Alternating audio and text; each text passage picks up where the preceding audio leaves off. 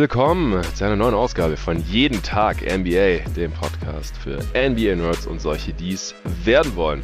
Heute werden hier diverse Awards, echte und erfundene, zum dritten Mal in dieser Saison diskutiert und präsentiert. Und dafür habe ich den Luca Cella dabei. Hey Luca. Hi Jonathan. Ja, du warst schon mal hier zu hören in einem öffentlichen Pod, das war die Mock Trade Deadline. Äh, damals haben wir dich nicht vorgestellt, sondern erst in der letzten Supporter-Folge. Das waren die Awards, die wir heute hier nicht besprechen werden.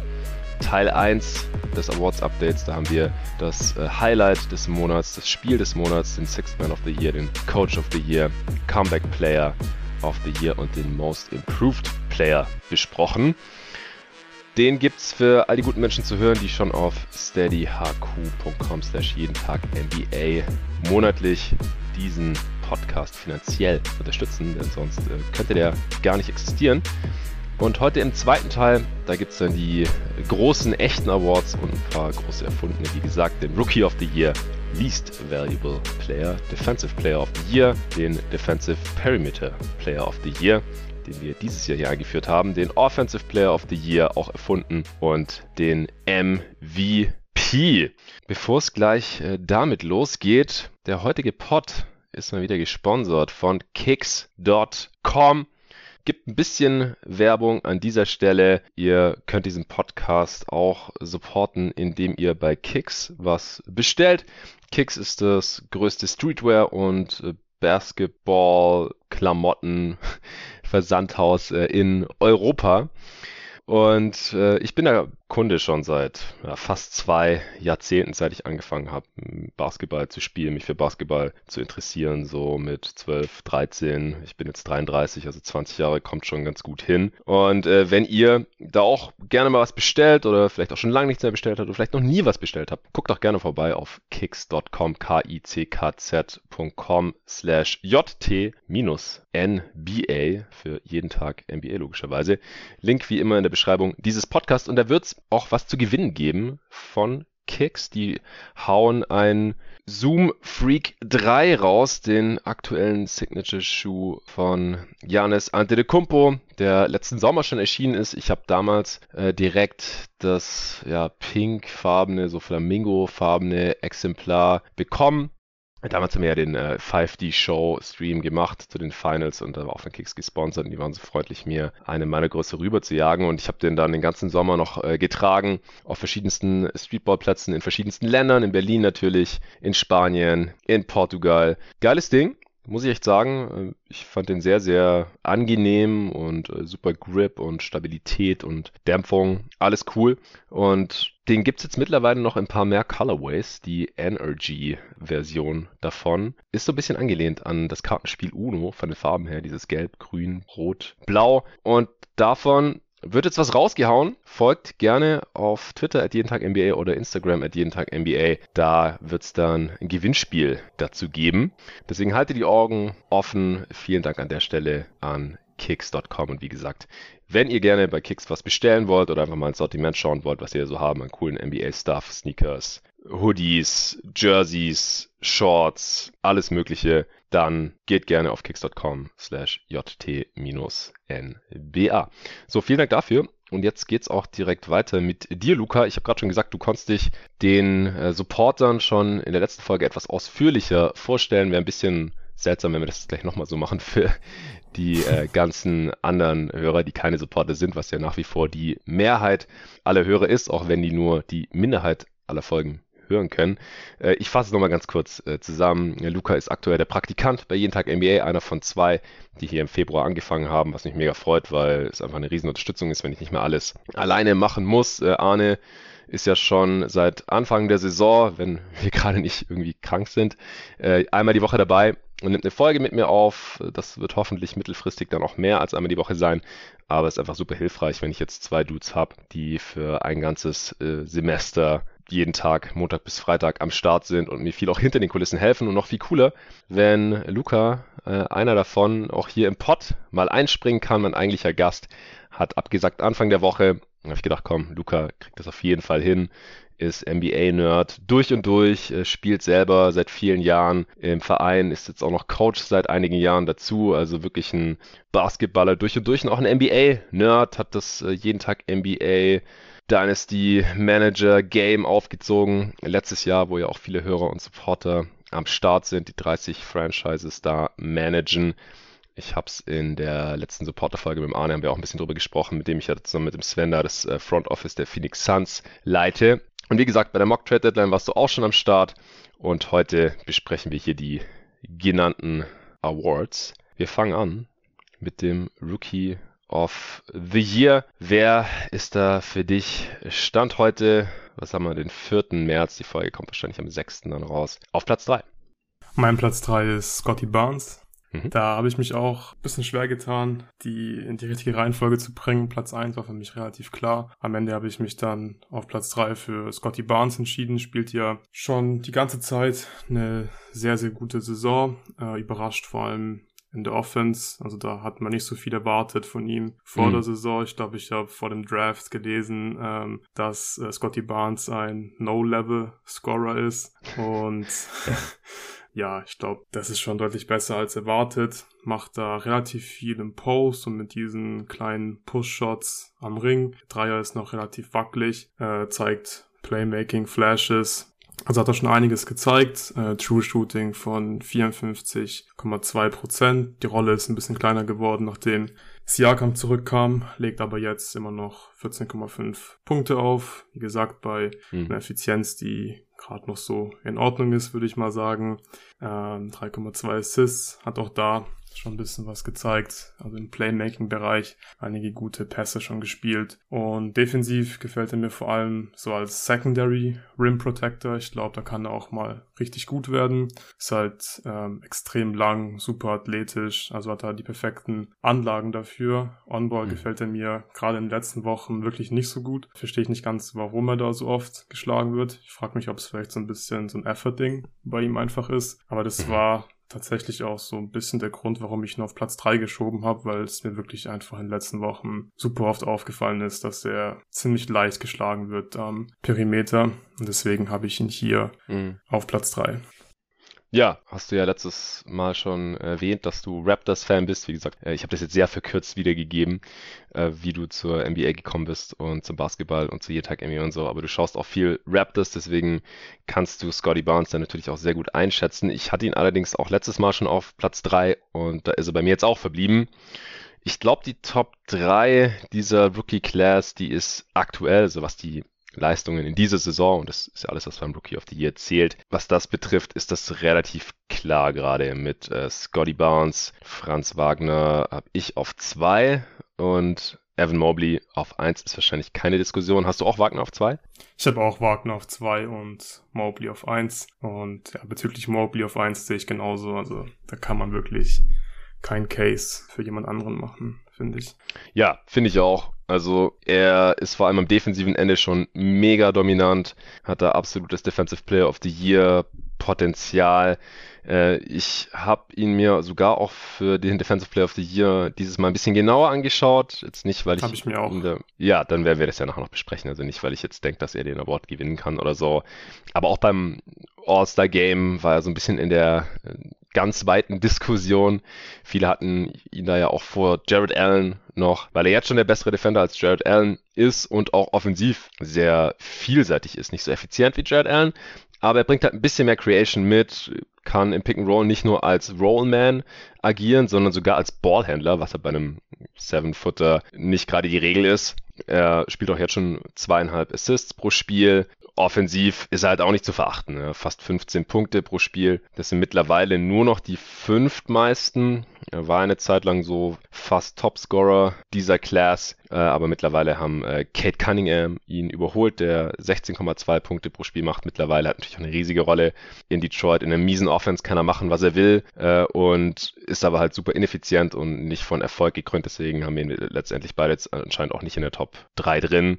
Mal sehen, was der im letzten Saisonviertel noch reißen wird. Dann Franz, Only France, ja, hat ihn äh, auch überholt, 15,7 Punkte pro Spiel, halben Punkt weniger als Kate, äh, knapp 5 Rebounds, knapp 3 Assists und äh, Jalen Green, 15 Punkte pro Spiel mittlerweile auch, der hat sich so ein bisschen gefangen, aber auch noch massiv äh, ineffizient natürlich. Scotty Barnes macht knapp 15 Punkte pro Spiel, die viertmeisten dieser Class, äh, fast 8 Rebounds, aber einen halben weniger als Evan Mobley, der ein bisschen mehr als 8 Rebounds holt. Barnes unwesentlich mehr Assists als Evan Mobley und bei der Effizienz da nehmen sie sich auch nicht so viel. Barnes 114er Offensivrating, ah, Mobley 107, ja doch, ein bisschen auseinandergegangen. Und Barnes damit auch der effizienteste dieser äh, Top 3, aber halt auch der mit dem niedrigsten Scoring-Volumen. Äh, Wagner, wie gesagt, scoret da am meisten, 110er Offensivrating. Das ist durchschnittlich effizient. Und für einen Rookie, wenn man durchschnittlich effizient scoret, in so einem miesen Team, wie es die Magic halt nun mal sind, aktuell, er kann ja für sich selbst kreieren, er ist ein guter Finisher, er kann, kann gut cutten, aber auch selber ein bisschen was mit dem Ball in der Hand machen, was cool ist bei einem Spieler seiner Größe. Ist ja ein sehr großer Wing. Der Dreier fällt super mit 37 Prozent, Volumen fast 6, nicht so super hoch. Da äh, gibt es Spieler wie Kate zum Beispiel, der halt deutlich mehr Dreier nimmt. Dafür ist bei ihm die Quote noch nicht so hoch, aber kommt vielleicht dann auch noch bei, bei Wagner. Aber ist natürlich auch ein Grund, warum er jetzt gerade so effizient ist. Auch Freiwürfe fallen so gut, dass halt die Quoten da äh, ganz, ganz nice aussehen. Auch defensiv gefällt mir Franz Wagner bisher ganz gut. Bei Bounce finde ich es interessant, dass viele jetzt sagen, ja, ich halte den mittlerweile für overrated.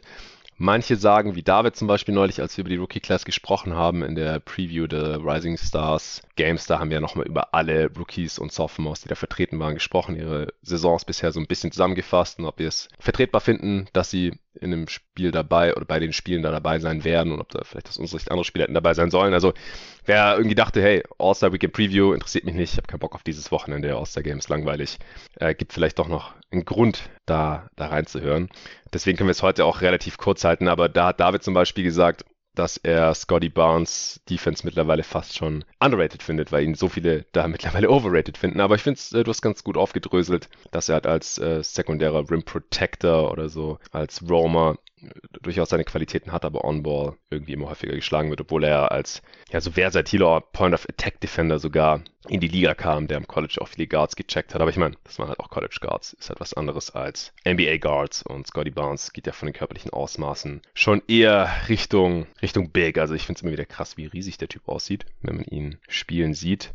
Also haben wir im Endeffekt dieselbe Reihenfolge. Willst du jetzt noch irgendwas zu Mobley oder Franz Wagner loswerden?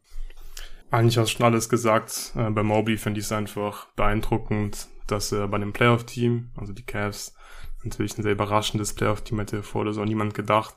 Aber dass da, dass er gerade als Rookie reinkommt und vor allem äh, die Defense so viel besser macht oder ein großer Grund dafür ist, dass die Cavs eine Top 10 mhm. Defense ähm, aufs Parkett stellen, finde ich schon sehr, sehr beeindruckend und ich finde, er spielt einfach nicht wie ein Rookie, gerade am defensiven Ende des Feldes, er fault sehr wenig, ähm, ich finde, er wirkt immer sehr, sehr konzentriert ähm, und macht einfach die richtigen, die richtigen Plays. Und auch in der Offense, da ist er mit Sicherheit nicht der beste Rookie dieser Class bislang, aber auch da macht er einfach gute Plays, finde ich. Also gerade das High-Low äh, funktioniert mit, Jared, mit Jared Allen auch sehr, sehr gut, trifft da gute Entscheidungen und hat auch offensiv schon einige gute Flashes gezeigt. Ja. Ja, Scotty Barnes, sehe ich gerade, ist unter anderem deswegen jetzt äh, deutlich effizienter geworden offensiv als Mobley, weil er einen sehr starken Februar hatte in den zwölf Spielen. 117er Offensivrating, über 15 Punkte, 7 Rebounds und fast 3 Assists im Schnitt bei 60 Prozent. True Shooting, auch weil der Dreier ganz gut gefallen ist, ja, 9 von 24 natürlich.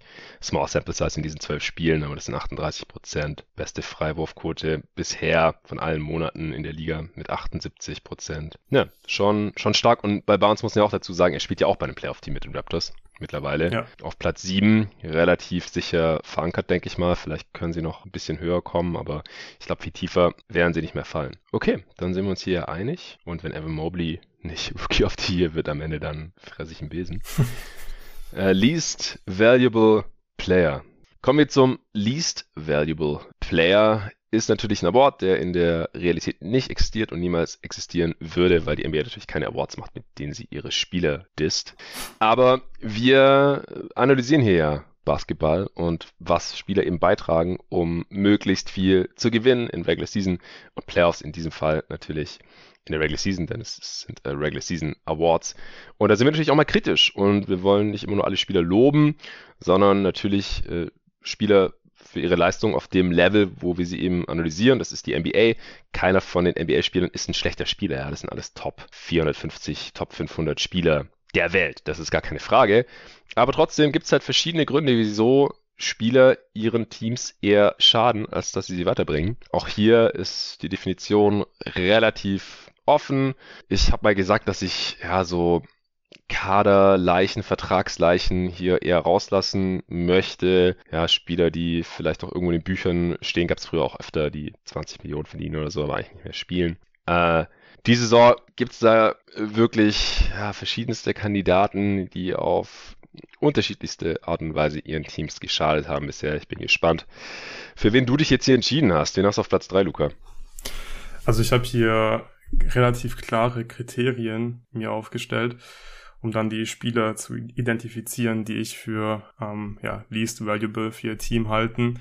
Okay. Und da gab es cool. vor allem drei große Faktoren für mich, äh, die die Spieler erfüllen müssen oder Voraussetzungen, die die Spieler erfüllen müssen. Zum einen sollten sie relativ viel Geld verdienen, weil ich glaube, so ein großer Vertrag schadet ein Team sehr stark, wenn ein Spieler nicht gut performt. Dann habe ich mir mhm. noch die Effizienz, also das True Shooting and Offense angeschaut. Und natürlich muss der Spieler auch ähm, ein paar Mal auf den Korb schmeißen im Spiel. Deswegen sollten die Spieler auch eine relativ große Rolle haben und dementsprechend auch einige Field Goal Attempts per Game haben. Deswegen mhm. habe ich eigentlich gar keinen Platz 3. Ich habe eine ganz klare Top 2 eigentlich. Und auf Platz 2 habe ich äh, dieses Jahr Julius Randle also verdient oh. diese Saison 21 Millionen, bisschen mehr als 21 Millionen, 51 Prozent True Shooting bei 16,8 Field Goal Attempts und die Knicks sind auf 100 Possessions hochgerechnet 12,5 Punkte besser ohne Randall.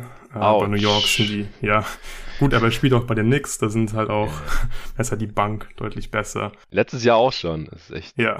heftig. Von daher ist, glaube ich, dieser Wert wahrscheinlich ein bisschen zu hoch, aber suggeriert er schon so ein bisschen, dass Randall nicht unbedingt seine beste Saison spielt. Mhm. Und ich finde, der sieht echt nicht gut aus dieses Jahr. Ich glaube, der hat auch äh, keinen Bock mehr so langsam. Den habe ich hier auf Platz 2. Das ist der fünftschlechteste On-Off-Wert. Also nochmal für die Hörer, die nicht so auf dem Schirm haben, was das bedeutet.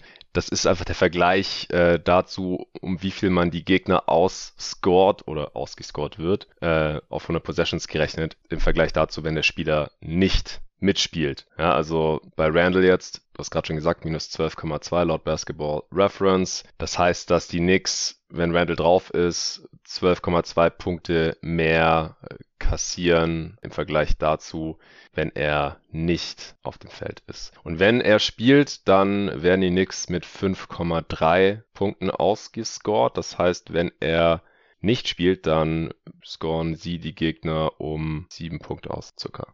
Dann geht es auf. Das ist schon heftig. Die vier Spieler, die noch schlechter sind als Julius Randle, was das angeht, und wie gesagt, was heißt nicht wie gesagt, ich habe es jetzt gerade noch nicht gesagt, aber ich werde es jetzt sagen und sage das immer wieder im Podcast. Single Season Plus Minus ist es nicht der Wahrheit letzter Schluss. Das kann mal fluky sein. Da kann es komische Gründe für geben, wenn halt entsprechend gestaggert wird und das, was weiß ich, Randall dann draufgelassen wird mit vier schlechteren Mitspielern, damit diese Lineups halt nicht ganz so abstinken und dann halt die anderen Starter irgendwie mit einem Bankspieler zusammenspielen, dann könnte es zum Beispiel eine Erklärung sein. Das ist jetzt bei den Knicks dieses Jahr nicht so der Fall, aber es gibt halt solche Beispiele. Und bei anderen Spielern, da ist es aber halt konstant so über die gesamte Karriere und äh, oft ergibt es dann auch Sinn, wenn man sich das Skillset dieser Spieler anschaut. Und die vier Spieler, die noch schlechter sind als Randall, was das angeht, sind Jalen Green, Rookie, da ist es oft so. Boah, die werden mit 17 Punkten ausgescored, die Rockets, wenn Jalen Green auf dem Feld ist. Heftig. Äh, Cam Reddish, bisher auch nicht der Spieler, der dafür bekannt ist, sein Team so unglaublich viel besser zu machen. Der hat einen On-Off-Wert von minus 14 und einen On-Wert von minus 10. Das heißt, die äh, Hawks und Knicks kumuliert wurden mit 10 Punkten ausgescored mit Cam Reddish auf dem Feld. Von Kuno Capazzo, bei dem ist es ein On-Off-Wert von minus 19. Ja, bei ihm zum Beispiel kann man es ein bisschen leichter erklären, weil er ziemlich genau gegen Jokic gestaggert wird, weil halt die Nuggets wahrscheinlich darauf achten, dass entweder Jokic oder er auf dem Feld ist, damit halt irgendwie ein halbwegs kompetenter Playmaker auf dem Feld ist, wenn Jokic sitzt. Aber wenn Jokic sitzt, dann werden die Nuggets halt regelmäßig zerstört. Äh, mit Campazzo auf dem Feld sind sie bei minus 9, also werden um 9 Punkte ausgescored, äh, wenn Campazzo spielt. Und wenn Jokic drauf ist, dann äh, sind die Nuggets natürlich sehr, sehr geil. Da kommen wir später nochmal drauf zu sprechen. So kommt das zustande und den schlechtesten On-Off-Wert der Liga hat Garrett Temple. Tatsächlich. In über 1000 Minuten minus 20. Meine Güte. Ja, also hier unten sind oft Rookies zu finden oder Spieler, die irgendwie problematische Skillsets haben oder die sehr, sehr ungünstig gestaggert werden gegen, gegen Stars oder so zum Beispiel. Naja, ähm, Randall, ich glaube, Tobi hatte den ja auch schon genannt, muss man, glaube ich, nennen und wahrscheinlich in der Top 3 drin haben. Ich habe ihn auch drin. Ich habe hier verschiedenste Spieler drin. Äh, bei ihm, bei Randall, da kann man halt auch einfach anführen, dass er deutlich schlechter spielt als letzte Saison. Er scheint jetzt auch nicht die vorbildlichste Einstellung zu haben. Ich will nicht so ewig und oft auf dieser Szene rumreiten, wo er dem Assistant Coach das Tablet aus der Hand geschlagen hat, aber das, das macht man halt einfach nicht. Ja, also klar, man kann mal frustriert sein, man kann vielleicht keinen Bock drauf haben, was der Assistant einem da in dieser Szene oder in diesem Moment irgendwie erklären will, im Timeout, im Spiel. Es läuft irgendwie eh schon nicht so, man hat eine Führung vergeigt. Aber es ist einfach kein vorbildliches Verhalten von einem Leader in einem Team, das eigentlich in die Playoffs wieder wollte. Und letztes Jahr war halt Randall noch äh, total der Held in New York. Mittlerweile haben alle Angst mit seinem Deal jetzt, mit der vorzeitigen Vertragsverlängerung, der nächste Saison erst in Kraft tritt. Und ich war schon immer so ein bisschen skeptisch, was sein Skillset eben angeht. Ja, er hat letztes Jahr einfach sehr, sehr, sehr von seinem Hot Shooting profitiert, gerade von drei. Dieses Jahr äh, fällt der Wurf dann halt auf einmal nicht mehr, was nicht super verwunderlich ist, wenn man sich halt angeschaut hat, was Julius Randall so davor in seiner Karriere getroffen hatte. Letztes Jahr hatte 41 Prozent seiner Dreier getroffen. Dieses Jahr nimmt er eigentlich genauso viele, auch wieder über fünf pro Spiel und trifft nicht mal 30 Prozent davon. Das ist natürlich ein massiver Einbruch. Freiwurfquote auch um fünf Prozent Punkte eingebrochen. Und äh, damit ist sein Scoring halt auch um fast fünf Punkte pro Spiel eingebrochen. Assists sind runtergegangen, Turnovers sind ein bisschen hochgegangen. Das ist natürlich auch eine schlechte Kombination. Toller Defender war er noch nie. Offball macht er auch nicht so wirklich viel. Und wenn er Onball dann halt diese Saison so schlecht ist, dann wird es schwierig, dem Team halt zu helfen. Dann ist es auch nicht verwunderlich, dass die Knicks ohne ihm auf dem Feld tatsächlich besser funktionieren, was ja, wie gesagt, letztes Jahr auch schon so war, dass die Bench-Lineups der Knicks sehr gut waren und die Starting-Lineups der Knicks relativ schlecht waren. Lag auch viel an Derrick Rose, der jetzt aber diese Saison ja auch schon viel verpasst hat, also darauf kann man es jetzt auch nicht schieben. Auch letztes Jahr schon hatte Randall nur ein On-Off-Wert von plus 0,2, was für ein All-NBA-Second-Teamer ein sehr, sehr niedriger Wert ist. Normalerweise die Stars dieser Liga, wenn die auf dem Feld sind, dann läuft es sehr viel besser für ihre Teams. Äh, das war schon so ein kleiner Indikator vielleicht, dass Randall gar nicht so ein toller Impact-Player ist und dieses Jahr ist der Impact natürlich statistisch gesehen auch katastrophal. Deswegen, ja, ich habe ihn auf drei. Auf zwei habe ich, ich mache es ganz kurz, Russell Westbrook. Ich werde dazu nichts mehr sagen. Ich habe keinen Bock, die ganze Zeit auf Westbrook rumzuhacken. Ich habe früher viel lieber Westbrook analysiert und kritisiert, weil er da ja von der Allgemeinheit noch sehr viel positiver gesehen wurde. Er war da auch noch viel besser, keine Frage. Er hat ein sehr gutes Floor-Raising-Skillset gehabt. Das hat er dieses Jahr nicht mehr. Und bei einem Team, das eigentlich Contender sein wollte, mit LeBron und AD, wäre halt ein Ceiling-Raising-Skillset auch viel besser gewesen. Warum er da nicht reinpasst, das haben wir hier von Anfang an erklärt. Bei jeden Tag NBA es ist genauso und noch viel schlimmer gekommen. Mir macht es keinen Spaß, über Westbrook zu sprechen, weil man kann leider nichts Positives über ihn sagen und Negatives. Also wenn jemand halt schon so am Boden liegt und er tut mir auch einfach nur noch leid in den Pressekonferenzen und auch auf dem Spielfeld man so spielen sieht, er sieht einfach so, so ratlos aus und so verunsichert und man kennt ihn so auch gar nicht. Er war immer das Selbstbewusstsein in Person und die Aggression in Person und ja, irgendwie ist, ist es so ein bisschen vorbei mit Westbrook und es zieht halt die Saison der, der Lakers auch noch mit weiter runter in den Keller. Da läuft eh schon vieles falsch. Er ist nicht der Hauptgrund, würde ich nicht mal behaupten, aber er hilft halt wirklich überhaupt nicht äh, wenn er auf dem Feld ist, dann ist es schwieriger für, für einen Spieler wie LeBron. Und das, das war die Befürchtung von Anfang an. In der Regular Season hat man gehofft, dass es vielleicht besser, vor allem wenn LeBron sitzt, kann Westbrook so den LeBron Light memen. Das funktioniert leider auch überhaupt nicht. Lineups mit Westbrook und LeBron sind nicht gut. Mit Westbrook und AD sind auch nicht gut. Wenn alle drauf im Feld sind, ist auch nicht gut. Wenn nur Westbrook drauf ist, ist auch nicht gut. Also es gibt einfach nichts, was wirklich funktioniert diese Saison mit Russell Westbrook bei den Lakers. Und deswegen habe ich ihn hier auf Platz 2.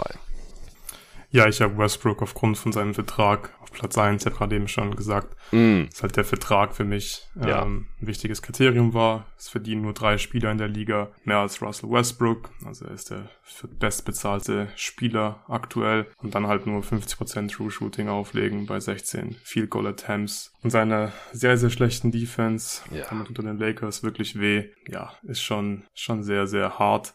Und ich mache mir wirklich große Sorgen um Westbrook, weil ich sehe es wirklich gar nicht passieren, wie er jetzt es in den nächsten Saisons schaffen wird, von diesem Superstar, der war, einfach diese Transition hinzubekommen zu einem, ja, einfach in einer Rolle, in der er besser funktioniert, in der er immer noch gut sein kann. Und ja, es erinnert so ein bisschen an Iverson, finde ich, oder so könnte mm. das enden bei ihm, weil ich, ja, ich sehe ihn nicht als Six Man zum Beispiel dass er da, dass er diese Rolle akzeptiert und die dann auch gut spielt. Ja, es, es gab schon Spiele, wo man da noch positiv überrascht wurde, wie Derrick Rose zum Beispiel, kam neulich eine Frage in der Answering Machine mit Nico, die halt spät sich noch neu erfunden haben. Aber das muss erst mal im Kopf passieren. Ja, Rose war halt auch sehr, sehr verletzt, finde ich halt. Genau. So, ich glaube, der musste einfach seinem Körper zuliebe eine kleine Rolle annehmen. Ja, erstens das und zweitens auch sein Spiel ein bisschen umstellen.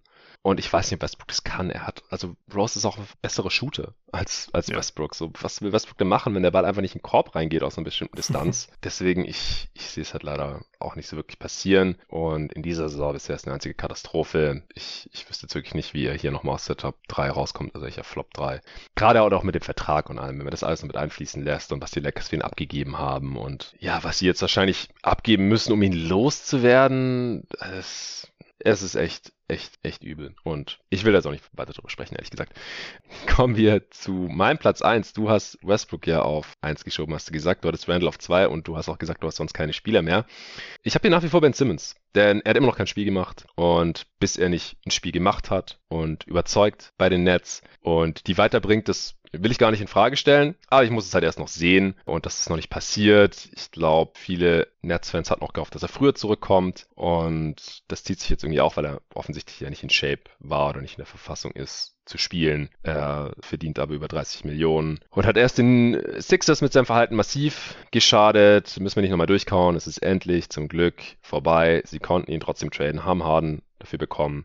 Ähm, mussten nicht so schrecklich viel ansonsten noch mitschicken nach äh, Brooklyn. Und die warten jetzt gerade auch noch auf Ben Simmons. Und er war hier auf Platz 1 der Least Valuable Player. Weil wenn halt ein Spieler mit einem Max-Deal einfach nicht auftaucht und nicht mitspielen will oder erst dann irgendwie kurzfristig kommt und dann halblebig mittrainiert, sodass aus dem Training geschmissen wird, dann sagt, er sei krank, was bezweifelt wird von Leuten, die viel näher dran sind als ich selber. Ich will das nicht beurteilen, aber letztendlich war das alles sehr, sehr seltsam und hat einen sehr komischen Eindruck hinterlassen. Aber unterm Strich ist halt ein Spieler, der bisher noch kein einziges Spiel gemacht hat, weil er nach dem Ausscheiden aus den Playoffs in Anführungsstrichen kritisiert wurde, was vielleicht ein bisschen zu hart war. Ich habe das damals hier im Pod auch gesagt. Ich habe gesagt, ich glaube nicht, dass er dann mal spielen wird, auch mit der ganzen Vorgeschichte. Aber wie das dann alles abgelaufen ist und was da kommuniziert wurde und wie und wann, das war einfach eine einzige Katastrophe aus meiner Sicht. Und deswegen passt er hier sehr gut in meine Definition von Least äh, Valuable rein. Und es ist eigentlich grenzt an einem Wunder, dass Daryl Morey noch einen tatsächlich besseren Spieler im Trade zurückbekommen hat. Und ich bin sehr, sehr gespannt, wie es jetzt für ihn weitergeht bei den Brooklyn Nets. Ich hoffe, dass der zurückkommt und jetzt einfach nur geil zockt. Also versteht mich nicht falsch. Ich kritisiere das wirklich, was der bisher gemacht hat diese Saison oder nicht gemacht hat und wie er das alles durchgezogen hat. Aber ich wünsche mir eigentlich nichts mehr, als dass der Typ kommt und richtig geil spielt. Weil das würde die Sache einfach sehr viel interessanter machen da in Brooklyn in der Eastern Conference und überhaupt. Also ich meine, wer, wer will nicht gerne, dass äh, Spieler sich immer bestmöglichst entwickeln und ihr Talent entfalten. Und ich verliere auch gerne meine Wette, wenn er jetzt auf einmal anfängt, Dreier zu ballern. Ich glaube es nur einfach nicht. Von daher bei mir Ben Simmons auf eins. Du hast ihn gar nicht in Betracht bezogen? Ja, ich habe ihn nicht in Betracht gezogen, weil er halt noch nicht gespielt hat, so wie du es begründet hast ist er, finde ich, relativ offensichtlich der least valuable Player äh, dieser Saison. Aber ich glaube halt, sobald er spielt, wird er halt nicht mehr in dieser Konversation sein. Und die Spieler, die ich halt reingenommen habe, spielen halt einfach scheiße. Und deswegen habe ich die drin. Deswegen habe ich halt äh, Simmons da mal ein bisschen außen vor gelassen.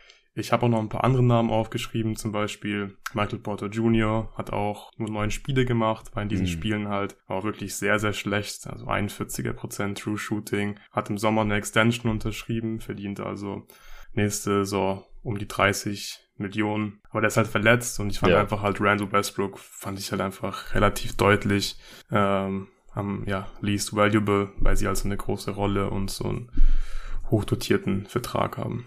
Genau, also finanziell gesehen ist Porter Jr. diese Saison vielleicht least valuable, beziehungsweise noch nicht, weil der Max Deal, der genau, kommt ja. erst nächste Saison rein. Ja. Aber der sieht jetzt gerade halt echt nicht so gut aus und ich fand den damals schon ein bisschen krass bei einem Spieler, der eine Verletzungshistorie hat mit Rückenproblemen, dem im Voraus schon, der ist auch fast komplett garantiert auch noch, diese Extension. Ja, ist relativ. Das ihm im Voraus schon zu geben, das fand ich sehr krass. Nur im letzten Jahr, glaube ich. Ja, ich glaube, das letzte Vertragsjahr, da ist ein Teil nicht komplett garantiert oder so, aber. Genau, ja. Bei Westbrook und Randall ist es einfach so, es liegt am Mindset und am Skillset, also das, was halt Basketball ausmacht. Und deswegen ist die Leistung auf dem Feld halt auch nicht geil und sie ziehen ihre Teams runter oder verhindern, dass die ihre Ziele erreichen. Bei den Knicks ist es Playoffs wieder erreichen und bei den Lakers war es eigentlich um die Championship mitspielen und jetzt gerade strugglen sie, um die Playoffs mitzuspielen. Gut, äh, kommen wir weg von diesem depressiven Thema und kommen zum Defensive Player of the Year und da haben wir ein paar krasse Dudes drin diese Saison. Es wären noch mehr Kandidaten, wenn Draymond Green nicht schon so lange verletzt ausfallen würde. Der ist bei mir jetzt leider rausgedroppt aus diesem Rennen. Den hatte ich letztes Mal noch auf Platz 2. Aber meine jetzige Top 3, die kann sich auf jeden Fall auch sehen lassen. Also das, die wären alle drei würdige Defensive Player of the Year, würde ich sagen. Und dahinter kommen noch ein paar jüngere Dudes ran, die wahrscheinlich die nächsten Jahre hier noch ein bisschen mitmischen werden. Man muss ja auch dazu sagen, also das gilt sowohl für den Defensive Player of the Year als auch für den MVP nachher. Die Spieler, die ich da so drin habe, die sind alle gerade in ihrer Prime äh, und ich glaube alle noch nicht mal 30, muss ich gleich nochmal checken, aber wir werden noch sehr lange Spaß an denen haben und da hat es so ein bisschen eine Wachablösung gegeben. Also auch dadurch, dass Draymond Green jetzt rausgefallen ist, äh, der schon mal Defensive Player of the Year war und schon Ü30 ist. Klar, ich habe hier jetzt in meinen Top 3 auch Spieler drin, die schon mal Defensive Player of the Year waren. Aber mehr will ich jetzt auch gar nicht spoilern, sondern dich nach deiner Top 3 fragen, beziehungsweise nach deinem Platz 3. Ja, ich habe auf Platz 3 Robert Williams. Hat mich oh. auch schwer getan mit dem Ranken. Okay. Aber vor allem nachdem wir, oder nachdem ich dir bei der Vorbereitung für den Am Puls der Liga Podcast vor Letzte Woche. Woche oder so ja. geholfen habe, haben wir viel Robert Williams Tape uns angeschaut. Mhm. Die Celtics haben natürlich einfach unglaublich viele gute Verteidiger, also die ganze Starting Five, dann von der Bank noch Derek White, äh, Grant Williams, äh, schon heftig. Was für Spielermaterial die Celtics da zur Verfügung haben, sind jetzt ja auch schon seit ähm, glaub, Dezember äh, mit Abstand die beste Defense der Liga. Und ja, Robert Williams ist halt ein großer Teil davon, performt super mhm. in dieser Roma-Rolle. Die Celtics haben 104er Defensive Rating mit ihm auf dem Parkett. Er mhm. hat aus meiner Top 3 die, die beste Block Percentage mit 3,7. Er fault auch nicht äh, so viel, 2,9% Foul Percentage, ist völlig in Ordnung. Und ja. dann habe ich mir noch so ein paar ähm, Rim Protection Werte, wenn man so will, auf B-Ball Index angeschaut. Also das sieht man auch, wenn man Robert Williams Basketball spielen sieht. Das kann man nicht übersehen, aber ich wollte es nochmal ein bisschen abgleichen dann mit den Zahlen. Und ähm, er hat halt wirklich äh, einen unglaublichen Wert von 53,9 Prozent äh, Blockrate bei Contests am Ring. Also das ist schon richtig krass. Nur mal so wow. zum Vergleich. Rudy Gobert hat 29,9 Prozent und ähm, das ist schon ein sehr, sehr guter Wert. Jan Jackson Jr. hat hier auch mit 42,6 Prozent den zweitbesten Wert von allen Kandidaten, die ich so in Betracht gezogen habe. Kurz zum Verständnis. Ja. Das ist der Anteil der Würfe, die er blockt, wenn er da contestet. Wenn er contestet am Ring, blockt er mehr als jeden zweiten okay. Attempt am Ring und das ist schon crazy. Er contestet wahrscheinlich nicht so viel wie Gobert, oder? Nicht so viel, aber auch 5,2 äh, per 75 Possessions. Also ja, schon weniger als Gobert. Gobert contestet zum Beispiel 8,7, aber Janis mhm. beispielsweise ist auch in der Range mit 5,8 Rim mhm. Contests per 75 Possessions. Und ja, da sticht dieser Wert schon extrem raus und dadurch, dass halt die Celtics auch noch die beste Defense der NBA haben, finde ich, ähm, kann man Robert Williams da gut auf Platz 3 stellen und ja, das ist einfach ein super Verteidiger in der Rolle. Ja, ich habe ihn nicht in meinen Top 3, ich habe aber natürlich über ihn nachgedacht, einfach weil, ja, man tendiert ja immer so ein bisschen dazu zu gucken, okay, welche Teams haben die beste Defense und haben die einen würdigen Kandidaten und interessanterweise ist in meinen Top 3 aber keiner drin der Top 3 Defenses dieser Liga, einfach weil ich Robert Williams nicht mit reingenommen habe. Ich kann gleich erklären, warum. Äh, Draymond ist rausgeflogen bei den Warriors, die die zweitbeste Defense äh, mittlerweile nur noch haben. Die wurden ja von den Celtics jetzt verdrängt, auch wenn es gerade knapp ist. Die Suns und äh, Warriors haben eigentlich ein identisches Defensivrating. Wahrscheinlich ist es die zweite Nachkommastelle, die die Suns dann gerade noch hinter die Warriors schiebt. Auch da habe ich keinen Defensive Player of the Year Kandidaten. Äh, Cavs auf 4 gerade, also alles laut Clean the Glass natürlich, das Defensive Rating.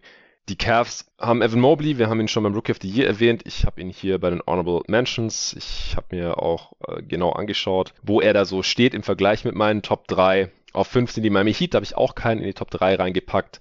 Einfach weil, ja, Bam ist wahrscheinlich der größte Impact Defender, aber gerade bei dem System und auch bei dem der Celtics da ist es halt schon ein Team-Effort. Die haben halt meistens auch fünf oder mindestens vier geile Defender auf dem Feld und ich würde halt die sehr gute Defense eher darauf schieben. Und ich würde da jetzt nicht einen Spieler rauspicken wollen und sagen, der ist Defensive Player of the Year Kandidat. Also Genauso bei den, bei den Suns, genauso auch bei den Warriors, wenn, wenn Draymond nicht mitspielt. Das ist so ein bisschen der Grund. Wir haben ja auch erklärt, dass äh, Robert Williams nicht mehr so der klassische Rim Protector ist, weil das auch nicht so seine Stärke ist, sondern er roamt halt in der Gegend rum. Ja, Janis ist auch schon mal Defensive Player of the Year geworden in einer ähnlichen Rolle, würde ich behaupten.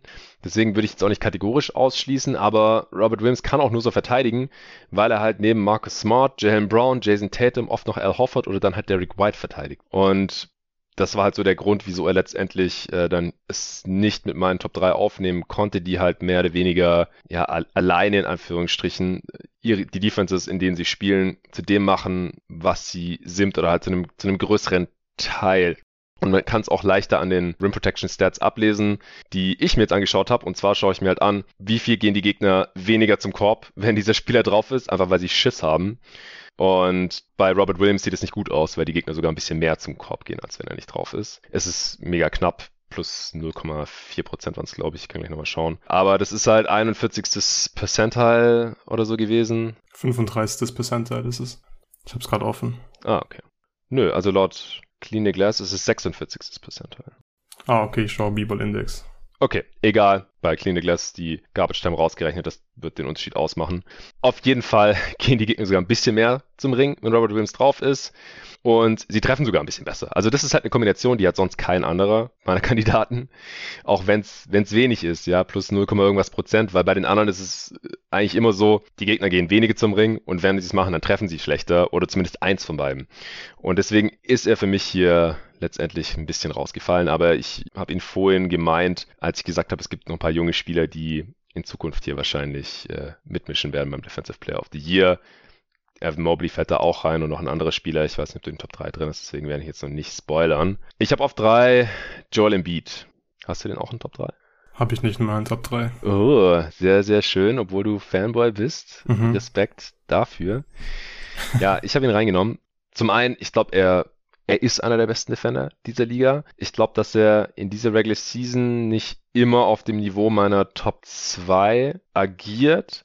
Äh, deswegen ist er nur auf 3 gerutscht. Aber ich glaube, er ist einer der, der größten Impact Defender dieser Liga und hat auch mehr Impact als Robert Williams. Äh, er ist einfach ein noch größeres Hindernis am Korb, äh, ist ein riesen, riesen Körper einfach, ist super intelligenter Defender auch, mobil für seine Größe von 7-1 oder 7-2, einer der, der schwersten und kräftigsten Spieler dieser Liga natürlich auch, hat defensiv eigentlich nicht wirklich eine Schwäche, die Gegner gehen deutlich weniger zum Ring, wenn Joel Embiid drauf ist, äh, minus 2,6 Prozent, das ist 85. Percentile, das ist der zweitbeste Wert von allen Spielern, die ich mir angeschaut habe und die Gegner treffen auch schlechter, 2 Prozent äh, schlechtere Quote am Ring, wenn Embiid drauf ist.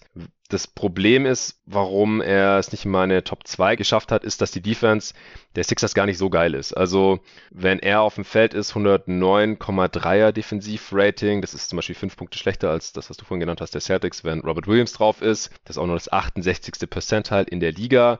Aber das würde ich gar nicht an Joel Embiid festmachen, sondern halt auch an dem Spielermaterial, mit dem er hier über weite Strecken der Saison verteidigen musste. Er musste einfach viel mit Tobias Harris, der kein Plus-Defender ist, äh, mit Terry Maxey, der streckenweise okay ist, aber jetzt auch noch kein toller Impact-Defender als, als Guard, Seth Curry, als der noch da war, Korkmaz, Niang, Ja, also, dass man damit überhaupt noch eine überdurchschnittliche Defense stellen kann, das würde ich ihm sogar eher positiv anrechnen. Im Halfcourt geht die gegnerische defensive Effizienz auch um dreieinhalb Punkte zurück, kann man bei Clean the Glass nachschauen. Das habe ich mir auch immer noch angeschaut bei allen Kandidaten. Das ist der drittbeste Wert auch hier von den Spielen, die ich mir angeschaut habe. Evan Mobley ist besser und dann noch der Spieler, den ich auf 1 habe, äh, interessanterweise. Äh, also Mobley werde ich jetzt hier nicht nochmal runterbeten, deswegen erwähne ich das schon mal. Der hat minus 3,9. Genauso wie der Spieler, der aktuell mein Favorit auf den Defensive Player of the Year ist. Äh, aber Embiid, wie gesagt, minus 3,4 ist auch 75. Percentile. Von daher, ich glaube, dass bei Embiid defensiv eigentlich noch mehr drin wäre.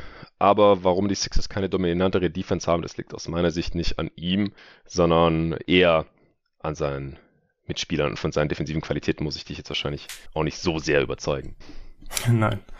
Ich glaube auch, dass er, vor allem weil er halt eine große offensive Rolle hat und da so viel machen muss, mhm. dass er, dass er einfach so ein bisschen so einen Gang zurückschaltet in der Defense und nur das Nötigste macht. Aber er macht es halt trotzdem sehr gut und Du hast ja schon erwähnt, die Gegner ziehen auch deutlich weniger zum Korb, wenn er auf dem Feld ist.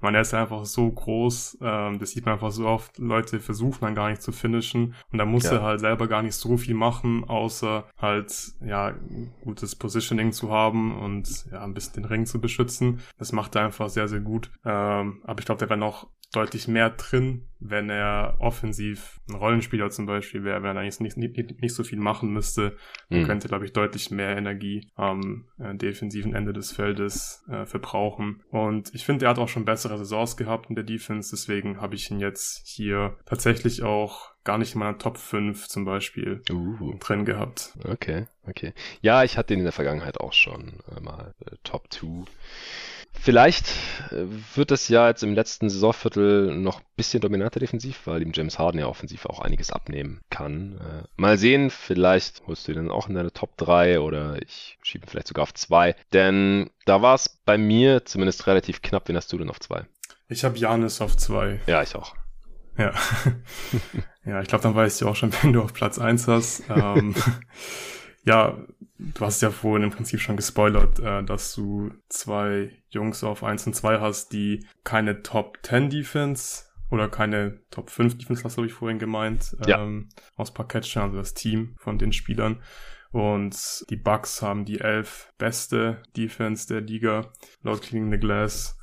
Ja, liegt auf jeden Fall nicht an Janis. Also dadurch, dass Brook Lopez weg ist, spielt er eigentlich fast ausschließlich Center in der mhm. Defense, oder deutlich, deutlich mehr. Also weg von dieser Romer-Rolle, die er dann neben Brook Lopez halt perfekt spielen konnte und auch dafür den perfekten Partner halt in Brook Lopez hatte, der den Ring ja. halt dann super beschützen konnte. Und ja, Janis macht einfach ja das, was Brook Lopez gemacht hat, jetzt deutlich mehr. Und er sieht halt auch in der Rolle, finde ich, sehr, sehr gut aus. Defensive Rating, auch wenn er auf dem Feld ist, ist jetzt auch nicht so super. 108,3, also im Vergleich zu anderen Kandidaten. Aber es liegt halt wirklich nicht an ihm. Also ähnlicher Case wie gerade bei Embiid. Es liegt dann eher an den Mitspielern. Also ich, ich habe mir das mal angeschaut, also bei Clean the Glass ist 108,0, wieder selber Grund, Gabelstein ja. rausgerechnet. Ja. Und es gibt nur zwei Kandidaten, die ich mir näher angeschaut habe, die einen besseren On-Court-Wert haben, was die Team-Defense angeht. Und der eine ist Mobley mit den Cavs mhm. und der andere ist der, den ich auf 1 habe. Also Draymond Green, wie gesagt, fällt raus. Der ist, wie von einem anderen Stern, 102,8. Und Robert Williams hatte ich hier jetzt gar nicht drin, das ist vorhin auch schon erwähnt, da ist er der 104,0 Ich habe Adebayo noch in meiner Top 5 der hat ah. natürlich ein besseres Defensive Rating, weil Miami halt eine sehr Was gute Defense da? hat. 103,3 und uh. die Defense ist auch 8,1 Punkte besser mit ihm auf dem Feld. Und ja, ja, also hätte Adebayo mehr Spiele gemacht, hätte ich ihn auf jeden Fall auch in meiner Top 3, ja. glaube ich, drin. Ich könnte mir auch vorstellen, dass er am Ende der Saison mhm. da für mich persönlich halt drin wäre. Ja, aber zurück ja. zu Janis, er beschützt den Ring sehr, sehr gut. Ich habe mir da ein bisschen auf Bebop Index wieder ein paar Stats angeschaut und da gab es auch ein Stat von Second Spectrum, wo halt getrackt wird, wie die Angreifer am Ring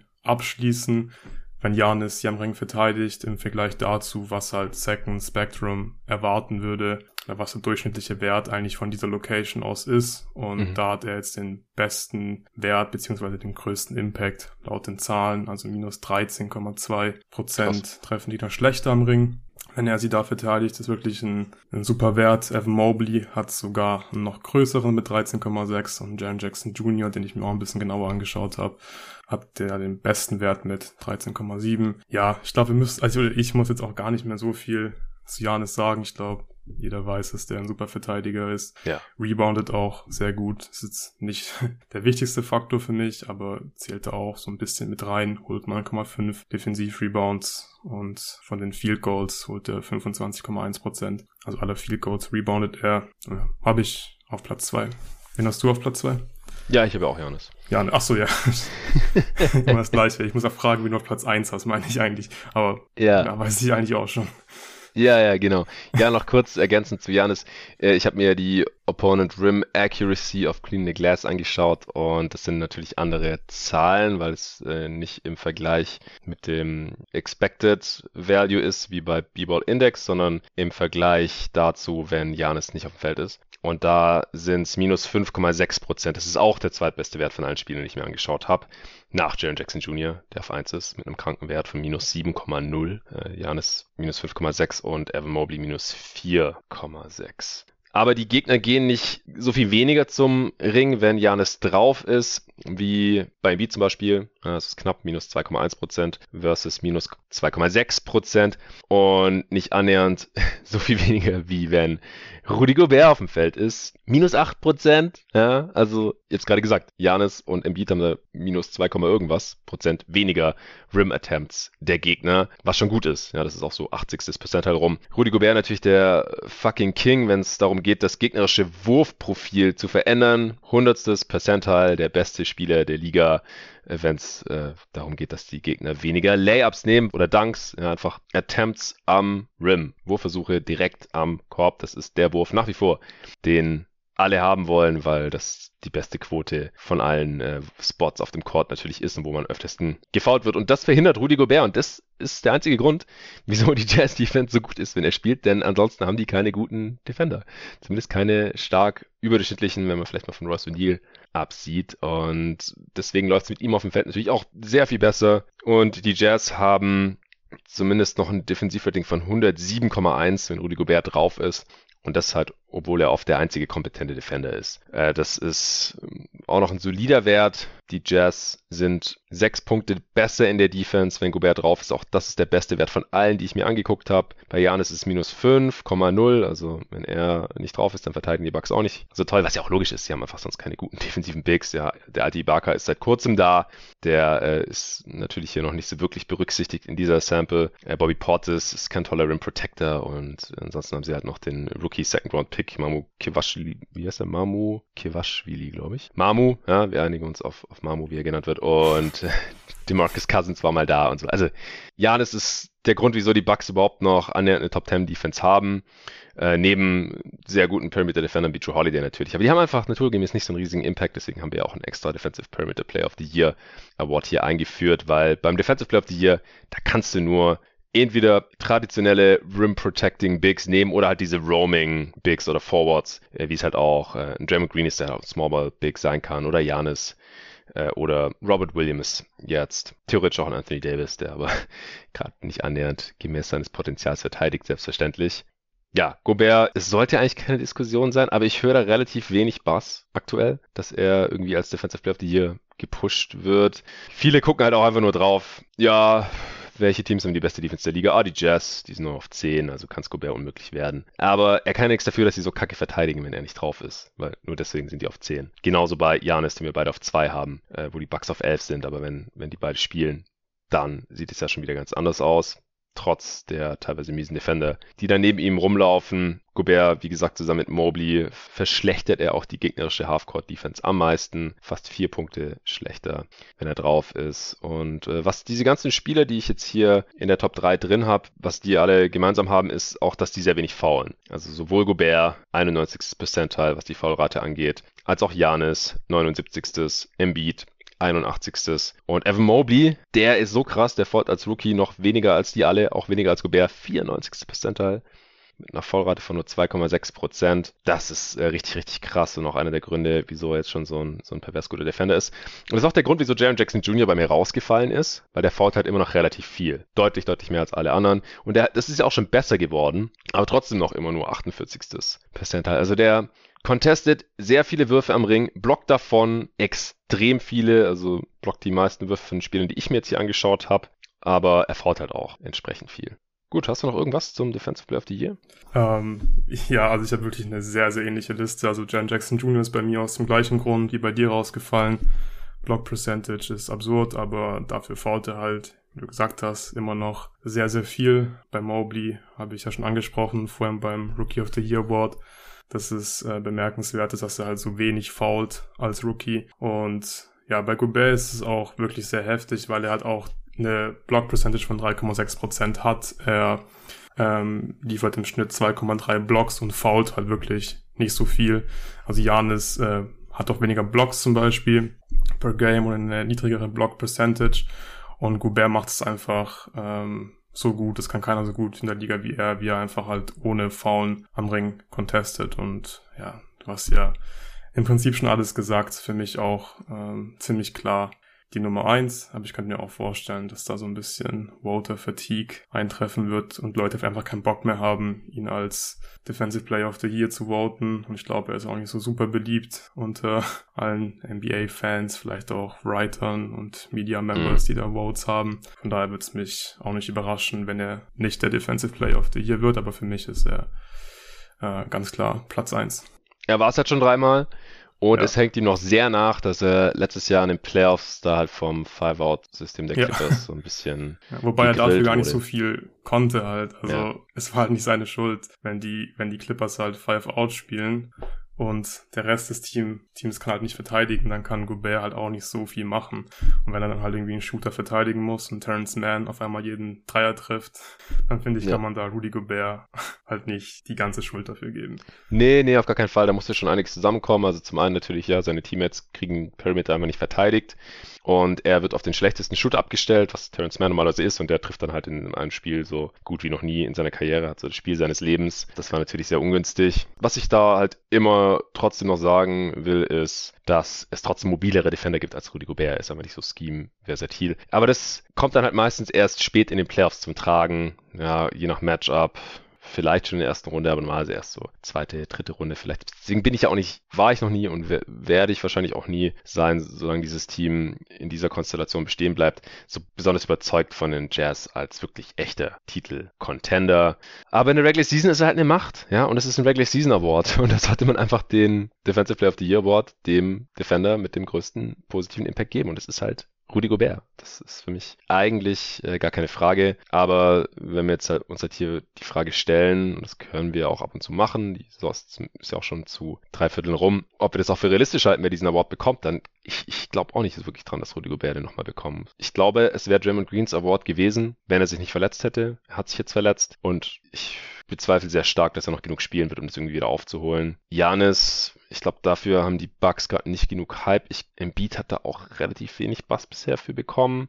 Wenn der jetzt einen dominanten Stretch hat, letztes Saisonviertel defensiv, weil offensiv äh, haben so viel Aufmerksamkeit vielleicht auch auf sich zieht, könnte ich es mir vielleicht vorstellen, dass er noch wird. Aber ich glaube, das Rennen ist gerade weit offen, was den Defensive Player of the Year Award angeht. Ja, ehrlich gesagt.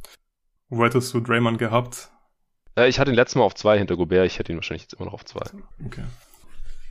Hast du denn, hast du auch überlegt, wo du ihn hinsteckst?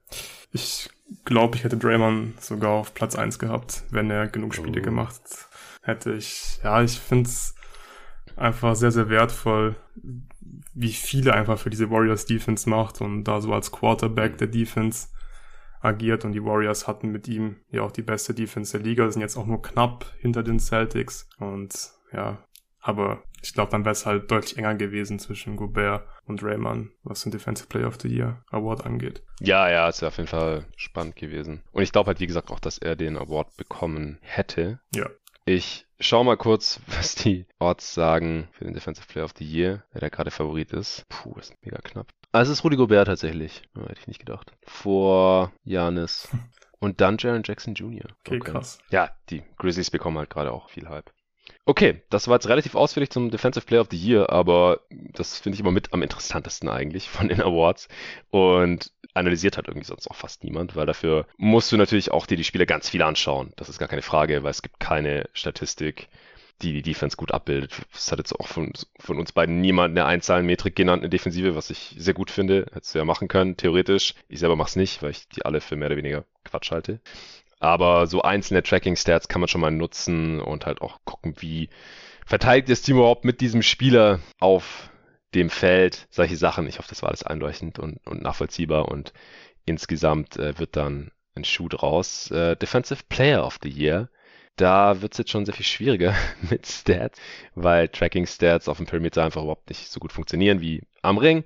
Alles sehr, sehr noisy und weil Defensive und weil Perimeter Defender auch einfach nicht so einen hohen Einfluss haben auf die Defense, weil sie normalerweise nur ihren Dude verteidigen, ein von fünf, während der Rim Protector oder die Roaming Defender, die ganzen Spiele, die wir halt gerade besprochen haben, eigentlich jede offensive Possession, zumindest jede im Halbfeld, in irgendeiner Form beeinflussen können. Und das äh, Vermögen Perimeter Defender, Guard Defender einfach nicht zu tun, weil sie oft kleiner sind, weiter weg sind vom Geschehen und es auch gar nicht ihre Aufgabe ist, äh, von ihrem Defensive Assignment weg zu rotieren, um irgendwo zu stören und zu helfen. Denn normalerweise werden die besten Perimeter Defender ja auf den gegnerischen äh, Star Player auf dem Flügel angesetzt oder gegnerischen Star Guard. Die meisten NBA-Teams haben halt so einen und es ist halt auch wichtig, den dann zuzumachen. Deswegen brauchen die meisten guten Teams natürlich auch so einen Spieler, das ist keine Frage. Aber hinten einen, einen Rim Protector äh, drin zu haben oder einen guten defensiven Big, das ist halt doch nochmal deutlich, deutlich wichtiger. Ohne wird es meistens sehr schwer. Äh, ich habe hier keine Liste gemacht, muss ich sagen, weil ich immer noch nicht an dem Punkt angekommen bin, wo ich irgendwie selbstbewusst sagen kann, hier, äh, der Spieler, der On-Ball-Defender, der macht das deutlich besser als jener hier, sondern es hängt nach wie vor stark davon ab, wie viel ich von welchem Spieler gesehen habe bisher. Also ich bin aber sehr gespannt auf die Namen, die du jetzt hier heute ins Spiel bringst. Hau mal deinen ersten raus. Ja, ich habe auch keine Liste gemacht. Also keine, okay. ich habe auch nicht gerankt, weil ich es auch unglaublich schwierig finde, ähm, diese Perimeter Defenders zu ranken. Ich habe mir auch einfach eine, Liste gemacht mit Spielern, ähm, die ich da ganz oben sehe. Und ich finde auch, dass man da ein bisschen unterscheiden muss. Geht es jetzt um einen defensiven Playmaker am Perimeter, wie zum Beispiel Matisse Feibel, der einfach mhm. unglaublich viele Steals holt, viele Deflections, der natürlich auch äh, diese Blocks von hinten, so ein bisschen ja. sein Signature-Move inzwischen ja sind. Ähm, dafür ist er halt nicht so gut in der Isolation zum Beispiel. Äh, Screen Navigation ist halt sehr, sehr unorthodox, weil er ja teilweise die Spieler schon so ein bisschen vorbeiziehen lässt, mhm. damit das ja am, am Ende blocken kann.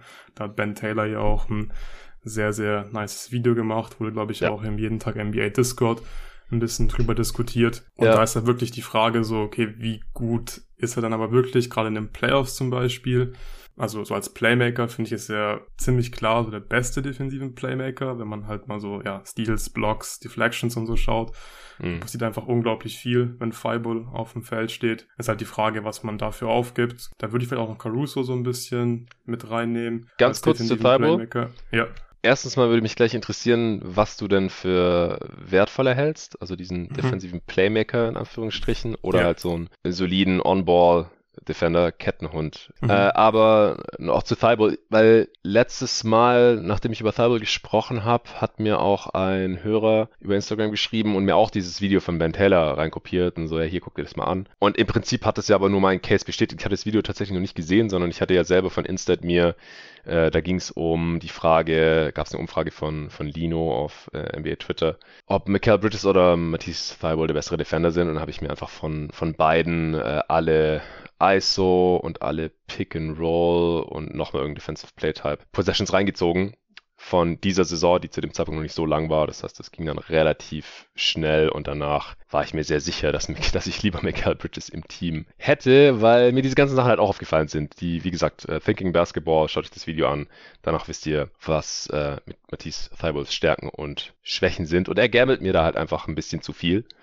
Und Außerdem habe ich von Bridges halt auch schon in den Playoffs gesehen, dass er da eine sehr, sehr geile Defense spielen kann und von Thibault eher noch nicht. Der hatte da oft Probleme dann mit seinen defensiven Assignments. Deswegen, dieses Video von Ben Taylor, das, das hat eigentlich mich in meiner Evaluation von Thibaults Defense da eher nochmal bestärkt. Aber ja, Caruso ist auch so ein Dude, der einfach für massive Unruhe sorgt in der Defense. Ja, ja und bei Caruso finde ich, sieht man, oder hat man diese Saison zumindest halt einen Impact auch sehr gut sehen können, weil die Bulls halt relativ wenig gute Perimeter-Verteidiger haben und mit Vucevic halt auch höchstens einen durchschnittlichen Rim Protector und was halt Caruso und Lonzo Ball dann äh, da gemeinsam ausgemacht haben für die Defense, ja, war schon ziemlich krass. Also ja. Caruso ist zum Beispiel, oder die Defense ist äh, mit Caruso 9,9 Punkte auf 100 Possessions hoch besser gewesen. Alonso hat einen ähnlichen Wert.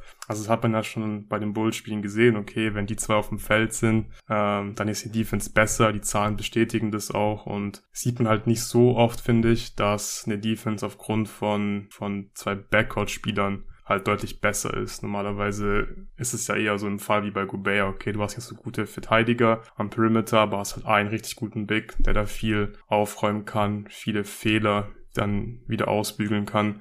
Und deswegen habe ich Caruso hier auch drin. Auch seine ganzen Werte, also auch da muss man natürlich vorsichtig sein, hast du ja auch schon gesagt. Da gibt es jetzt nicht so die eine Metrik, die uns sagt, der ist ein guter Perimeter-Verteidiger, aber ja, Steal Percentage von 3,1 Prozent. Das ist wirklich so äh, allerhöchstes Niveau. Äh, viele Deflections, viele Steals. Ähm, ja, schon ziemlich gut. Da gibt's auch ein Video von Ben Taylor, glaube ich, irgendwie Lockdown Brothers oder so, Caruso, mm. Lonzo Ball. Ja. Könnt ihr euch ja auch mal anschauen. Da wird auch ganz gut gezeigt, ähm, ja, wie groß der Impact da von denen in der Defense ist. Und ja, ja Fireball und Caruso habe ich so als meine Top Playmaker und du hast mich vorhin ja schon gefragt, welchen Spielertyp ich wertvoller finde und da habe ich eine ganz klare Meinung und meiner Meinung nach ist jemand wie Michael Bridges, den ich natürlich auch auf meiner Liste habe, deutlich wertvoller als Verteidiger, gerade in den Playoffs. Ich glaube, da brauchst du wirklich jemanden, der ein besserer Allround-Verteidiger ist. Also klar, so Steals und Blocks natürlich schön und gut, aber da brauchst du wirklich eher jemanden, der halt das ganze Spiel einfach verschiedene Matchups, verschiedene Spielertypen sehr gut verteidigen kann, der gut über Screens kommt. Und das macht Bridges ja sehr, sehr gut. Verteidigt eins bis vier Screen Navigation gefällt mir sehr, sehr gut. Bei ihm sind die Zahlen zum Beispiel, die man hat, also für die Defense, Deal Percentage und so weiter, nicht so super beeindruckend aus, aber äh, das heißt nicht, dass er kein, kein guter Verteidiger ist. Ich, er spielt halt einfach nicht so sehr auf diese Steals, sondern ähm, spielt sein Matchup einfach sehr, sehr gut im One-on-One. Ähm, schaut, dass die Würfe einfach schwieriger werden. Ähm, bei den Screens ist wirklich auch aufgefallen, wenn die, wenn die Suns zum Beispiel eisen, dann forciert der wirklich immer Baseline, der wird dann nie über die Mitte geschlagen. Zumindest mhm. jetzt in den Spielen, wo ich es gesehen habe oder auf dem Tape. Also wirklich, ich habe keine Possession im Kopf, da habe ich wirklich dann drauf geachtet. ähm, beim Eisen, der wird dann nicht über die Mitte geschlagen. Das passiert einfach nicht. Und ich glaube, sowas ist halt super wertvoll und ja, und noch deutlich das 1 bis 4 verteidigen, gerade in den Playoffs einfach. Ja, das ist schon deutlich wichtiger, finde ich, als jemand wie Fireball, der als Playmaker auch wertvoll sein kann, aber halt nicht so wertvoll wie jemand wie Michael Bridges. Und ja, der ist so meiner Top 2. Ich habe dann noch Drew Holiday mit reingenommen. Yes. Ja. Geht so ein bisschen in die gleiche Richtung, ist nicht ganz so ähm, flexibel oder vielseitig in der Defense, was jetzt die Positionen angeht. Also ich glaube, Holiday würde ich jetzt nicht sagen, kann eins bis vier verteidigen oder würde der jetzt nicht das würde er nicht von Anfang an bekommen, dieses Assignment, aber bei Holiday finde ich es halt auch immer witzig, wenn halt größere Spieler versuchen, ihn aufzuposten, nach einem Switch mm. zum Beispiel so, ja, funktioniert einfach nicht, ähnlich wie bei Kyle Lowry, außer du bist halt im Beat oder so, dann vielleicht schon, aber ja, und Drew Holiday, ich finde, es gibt keinen Spieler in der Liga, der besser um Screen kommt als Drew Holiday oder ja, fast schon durch Screens durchläuft meistens, dann ist halt ja, einfach ein brutal guter Verteidiger und ja, Michael Bridges und Holiday sind für mich so die zwei besten Allround-Verteidiger. Yes, die erklärt mir auch schon als meine Top 2 und äh, ist auch kein Grund gesehen, das zu verändern. Bei Bridges wollte ich noch dazu sagen, der, der hat ja schon mal früher in seiner Karriere äh, deutlich mehr Steals geholt, aber da hatte er einfach noch nicht so ganz äh, klar diese feste On-Ball-Stopper-Rolle. Und ähm, ja, seit Monty Williams Head Coach ist, äh, ist das halt vermehrt so gewesen. Dann soll der auch gar nicht mehr eine Passwegen irgendwie rumwildern und rumroamen. Was er auch ganz gut kann, also gar keine Frage. Wäre sicherlich, wenn es seine defensive Rolle wäre, auch ein ganz guter defensiver Playmaker. Aber er ist halt einer der besten On-Ball-Stopper der Liga und deswegen macht er eben das. Ja, und bei, bei Holiday, ja genau, also ist auch defensiv versatil. Äh, kann auch switchen, was natürlich super wichtig ist, auch für das System der Bucks, die das ja auch immer mehr machen. Was ich übrigens vorher noch erwähnen wollte, wieso Janis äh, vielleicht nicht so oft Würfe am Ring contestet, ist, dass die Bucks halt dieses Jahr äh, mehr switchen. Und das ist halt so ein Nachteil vom Switching-System, mhm. dass dann halt der Rim Protector nach dem Switch oft irgendwo bei einem Shooter am Perimeter steht. Das ist ja auch bei Bam und in Heat so. Aber beide Teams äh, können ja noch mehr als switchen und äh, deswegen ist natürlich auch super wichtig, dass Janis so versatil ist, dass er auch switchen kann gewonnen, aber jetzt auch Drop äh, viel verteidigt als äh, primärer Rim Protector und das, als Roma hat er schon mal Defensive Player of the Year gewonnen. Also alles gut und bei, bei Bam ist es ja relativ ähnlich. Ja, Holiday ist, ist halt ein bisschen kürzer als Bridges, dafür ein bisschen kräftiger, wobei man das Bridges echt nicht unterschätzen darf. Als Rookie wurde der noch relativ viel rumgepusht und er konnte auch echt noch keine Vierer verteidigen. Das war so ein bisschen ein Problem, weil äh, entweder er oder Kelly Oubre da dann auch oft einen gegnerischen Vierer verteidigen mussten, und wenn das ein bisschen kräftigerer Dude war also eher so ein traditionellerer Power Forward, dann war das echt ein Problem. Aber Bridges hat echt an, an Kraft zugelegt, auch wenn er jetzt immer noch keine, keine Kante ist mit dicken Armen oder so. Aber wird selten auch überpowered mittlerweile. Meine Top 3 rundet aktuell Marcus Smart noch ab, der auch wieder eine sehr starke defensive Saison spielt, nachdem er letztes Jahr ein bisschen abgebaut hatte. Da habe ich mir jetzt auch noch ein bisschen Tape reingezogen. David hatte ihn hier auch schon mal gelobt ähm, und ist halt auch ja so ein On-Ball-Terror, äh, was ich halt für wertvoller halte als ähm, das, was Thibault macht. Ähm, Caruso mittlerweile schon zu viele Spiele verpasst. Und bei Thibault muss ich auch noch dazu sagen, oder auch bei Caruso, der nur von der Bank kommt, der spielt zwar 27 Minuten, Thibault 26 Minuten, aber du hast halt auch mehr defensiven Impact, wenn du wie Michael Bridges 35 Minuten pro Spiel spielst einfach. Das sind einfach acht Minuten mehr pro Spiel, wo du der Defense was geben kannst. Das äh, wäre hier auch noch ein Faktor gewesen. Und ich nehme mir zumindest mal vor, dass ich dann für die äh, All Defensive Team Ausgabe hier bei jeden Tag NBA, letztes Jahr habe ich das mit Tobi Bühner gemacht, soll es dieses Jahr auch wieder geben, dass ich bis dahin vielleicht doch meine Reihenfolge für die Perimeter Defender finde, zumindest für diese Regular Season. Gut, dann haben wir jetzt noch zwei Awards vor uns wo es wahrscheinlich die eine oder andere Überschneidung geben wird. Das ist äh, mal so, mal so in den Saisons gewesen, die letzten Jahre bei jeden Tag NBA. Der Offensive Player of the Year und der MVP. Äh, ich würde trotzdem sagen, dass wir jetzt, wenn wir was zu den Spielern zu sagen haben, das schon beim Offensive Player of the Year tun und dann können wir uns beim MVP am Ende ja darauf äh, beziehen. Offensive Player of the Year habe ich mir damals ausgedacht, so ein bisschen als Gegenstück zum Defensive Player of the Year, weil ansonsten, wenn jemand eine sehr herausragende offensive Saison spielt, aber aus welchen Gründen auch immer nicht unbedingt einen MVP-Case hat, dann findet es ja in keinem Award so richtig Erwähnung, außer vielleicht, wenn man dann über All-NBA-Teams spricht oder so. Aber das äh, ist jetzt hier durch den Offensive Player of the Year Award geändert. Ich habe eine relativ klare Top 3 wiederum, aber dann auch nochmal vier Spieler, die ich auf jeden Fall erwähnt haben wollte. Bin gespannt, wie es bei dir aussieht.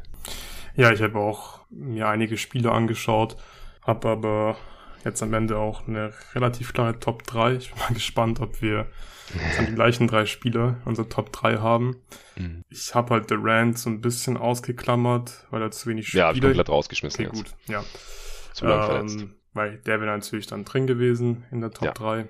Bei dir wahrscheinlich auch.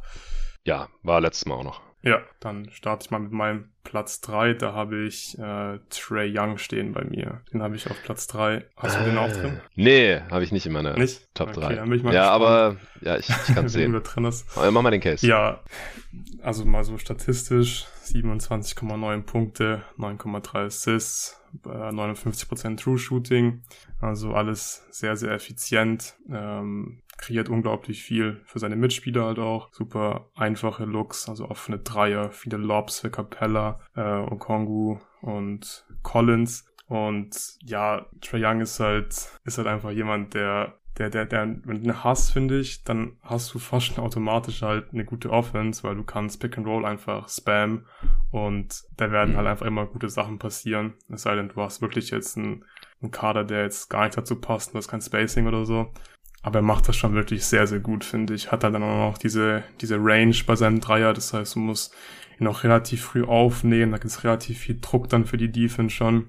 Auch schon weiter weg von der Dreierlinie. Ich glaube, auch das ist super wertvoll mhm. für ein Team. Und wie gesagt, also er selber scoret halt ziemlich effizient. Ähm, ich dachte auch dann nach den ersten paar Saisonspielen, okay, das wird jetzt dieses Jahr nicht mehr so gut sein, nachdem man nicht mehr so viele Pfiffe bekommen hat. Aber auch das ist ja kein Problem offensichtlich. Nimmt jetzt ein bisschen weniger Freiwürfe, hat auch ähm, diese Bullshit-Fouls so ein bisschen runtergeschraubt, also beziehungsweise versucht hier nicht mehr so viel zu handen, da einfach immer mhm. in mich reinzuspringen oder nach hinten zu springen. Das hat mich schon echt sehr angekotzt. Letzte Saison ist jetzt ja. deutlich besser geworden.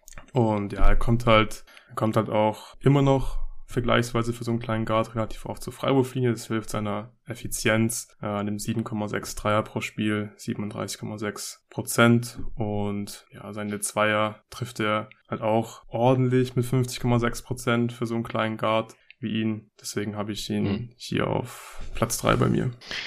Ja, es ist sehr, sehr gerechtfertigt. Ähm, ich glaube, du hast mich jetzt schon fast davon überzeugt, ihn spontan auch noch in die Top 3 reinzuschieben.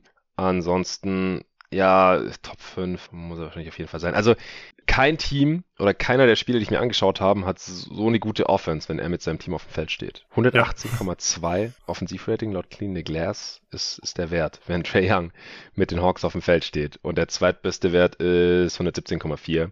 Chris Paul, Phoenix Suns äh, und dann kommen noch zwei andere Dudes. Und das liegt halt an Trey Young, weil wenn er nicht spielt, dann bricht die Offense um 10 Punkte ein. Noch das ist der zweithöchste Wert. Ja, ja, er hat eigentlich schon einen sehr guten Case für Top 3. Ja, und die Hawks haben auch die drittbeste Offense der Liga und daran Ja, weil sie jetzt so gut ist, wenn, wenn ja. er drauf ist. Ja. Genau. Liegt echt nur an ihm. Das ist schon krass. Nee, nee, hast schon recht. Okay.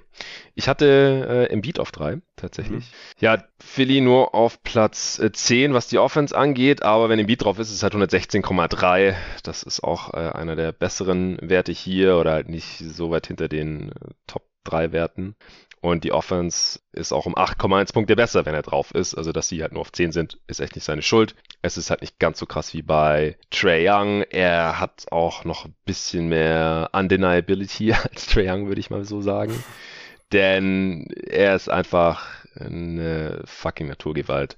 Ich glaube, das ist keine Diskussion. Er, er zieht auch die meisten Freiwürfe der Liga, äh, was aber auch daran liegt, dass er mehr Würfe nimmt als Janis zum Beispiel, weil Janis hat eine leicht höhere Freiwurfrate, also Anteil der Freiwürfe an den Field Goal Attempts, aber ja, Embiid fast 18 Freiwürfe auf 100 Possessions und den, den hackt ja kein Mensch mit seinen 82% Freiwurfquote. Hatten wir es ja neulich auch von, dass er die höchste Freiwurfrate seit Shaq hatte und Shaq wurde aber halt gehackt, weil er ja nur so 50% circa seiner Freiwürfe getroffen hat oder in seinen besten Jahren so an die 60. Im Beat würde kein Mensch freiwillig hacken, weil 82% Freiwurf schützen schickst du nicht freiwillig an die Linie.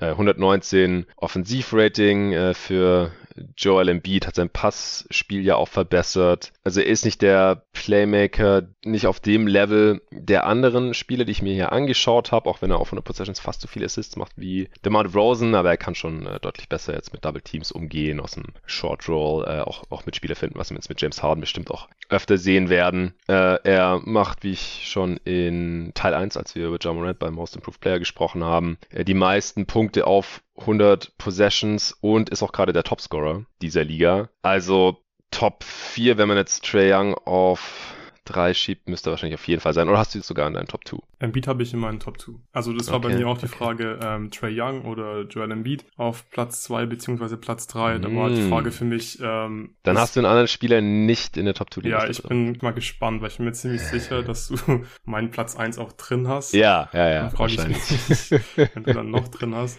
Aber die Frage war halt bei mir, ist halt dieses Playmaking von Trey Young wertvoller als ja diese Undeniability, wie du schon gesagt hast, von dem Beat, plus halt diese, diese Freiwürfe, also 11,6 Freiwürfe pro Spiel, ist vielleicht nicht so schön wie jetzt Trey Youngs Pässe aus dem Pick and Roll zum Beispiel, mhm. aber ist halt super effektiv und effizient. Ähm, bei dem Beat ist halt manchmal der Fall, dass er ein paar Würfe nimmt, nicht unbedingt settelt für diese Midranger, weil die trifft er halt einfach sehr, sehr gut, aber dass er einfach ab und zu Stretches hat, wo er ein paar von denen nicht trifft. Da ist vielleicht dann Trey Young für das Team vielleicht wertvoller, weil in so einem Pick and Roll muss er halt nicht unbedingt für sich selbst dann einen Abschluss kreieren, sondern kann halt für einen Mitspieler was kreieren. Aber es glaube ich so ein bisschen so Geschmackssache halt einfach und ich mag halt den Beat mehr als Trey Young und dann habe ich ihn halt auf Platz 2 gemacht, weil ich finde, man kann für beide sogar einfach einen Case machen. Ja, ja. Auf Platz 2, ja. Ja, okay. Ich, ich verstehe aber, was du meinst mit den Midrangern. Ja, er trifft die mit 45 Prozent.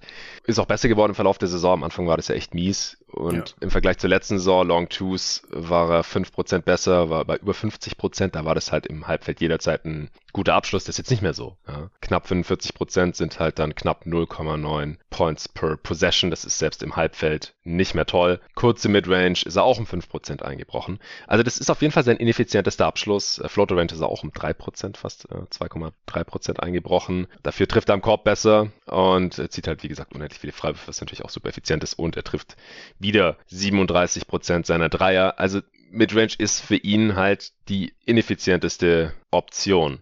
Und das macht er dann halt doch relativ viel und deswegen ist er halt auch ineffizienter als unsere Nummer eins, sage ich jetzt einfach schon mal. und auch als meine Nummer zwei, dann habe ich Janis. Ähm, also. Ja, ja, okay, ich musste gerade nachdenken, ja.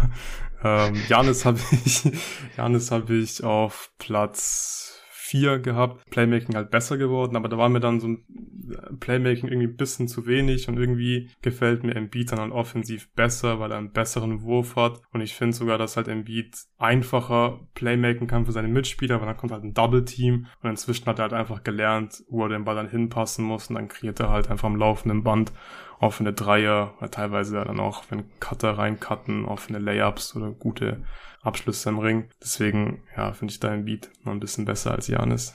Also bevor ich es mir genauer angeschaut habe, hätte ich mich da nicht selbstbewusst entscheiden können. Mhm. Aber jetzt kann ich es eigentlich, weil es gibt keine Kategorie, wo Janis schlechter ist als Embiid. Also Janis kreiert noch viel mehr offene Dreier als Embiid, denn er kreiert die meisten der Liga, habe ich noch mhm. nicht mehr gelesen. Äh, was ja auch nicht verwundert. Ja, die Bucks haben einfach auch einen Haufen Shooter und und Janis kannst du halt nicht allein verteidigen. Embiid auch nicht, aber Janis auch überhaupt gar nicht. Und Janis ist auch nochmal dynamisch ein ganz anderes Biest, einfach auch. In Transition viele easy Buckets und äh, er greift halt oft vom Perimeter an und kommt schon mit Dampf in die Zone mit seinen Riesenschritten und du kannst ihn halt nicht so wirklich vom Ring dann weghalten, außer du hast ja zwei, drei Dudes da und dann ist immer ein Dreier-Shooter offen. Ja, die Bucks haben die viertbeste Offense und die drittbeste Offense von allen Dudes, die ich mir angeschaut habe, eben nach Trae Young, Chris Paul, aber nur knapp 117,4 äh, Offensivrating, wenn er auf dem Feld ist mit den Suns, wie gesagt, und Janis und wir können es auch, glaube ich, sagen, wir haben beide Nikola Jokic auf 1, äh, der hat 117,3 genauso wie Janis Antetokounmpo. Äh, klar, Janis hat bessere Mitspieler als Nikola Jokic. Deswegen ist es auch beeindruckender, was Jokic da macht. Da kommen wir gleich zu. Die äh, Bucks Offense äh, ist natürlich auch deutlich besser, wenn Janis äh, drauf ist, fast sieben Punkte. Das ist auch das 92. Percentile. Jokic übrigens natürlich im 99. Embiid im 94. Es äh, nimmt sich nicht so besonders viel.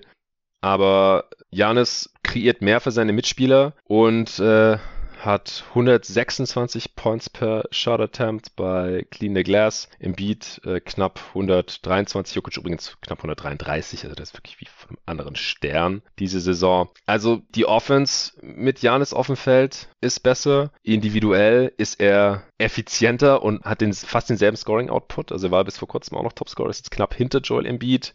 Macht 43,2 Punkte auf 100 Possessions, Embiid 45, 123 Offensivrating Janis, 119er Joel Embiid. Äh, Janis hat seine Freiwurfquote auch äh, ein bisschen nach oben geschraubt auf 73 Prozent, wie man sich das ja nach den Finals auch ein bisschen erhoffen konnte, dass es ein bisschen besser wird. Äh, ja, Dreier nach wie vor nicht der Rede wert mit 30 Prozent. Äh, nimmt aber mehr als Joel Embiid, äh, auch wenn es ja keine so tolle Idee ist. Äh, bei E-Mail zieht fast genauso viel Freiwürfe insgesamt wie Embiid, wird aber noch öfter gefoult. Also unterm Strich ist Janis in dieser Regular Season, hat ein bisschen mehr Output und ist ein bisschen effizienter und die Offense der Bucks ist auch ein bisschen besser, wenn er auf dem Feld ist, als die der Sixers, wenn Embiid auf dem Feld ist und deswegen habe ich mich halt für Janis entschieden.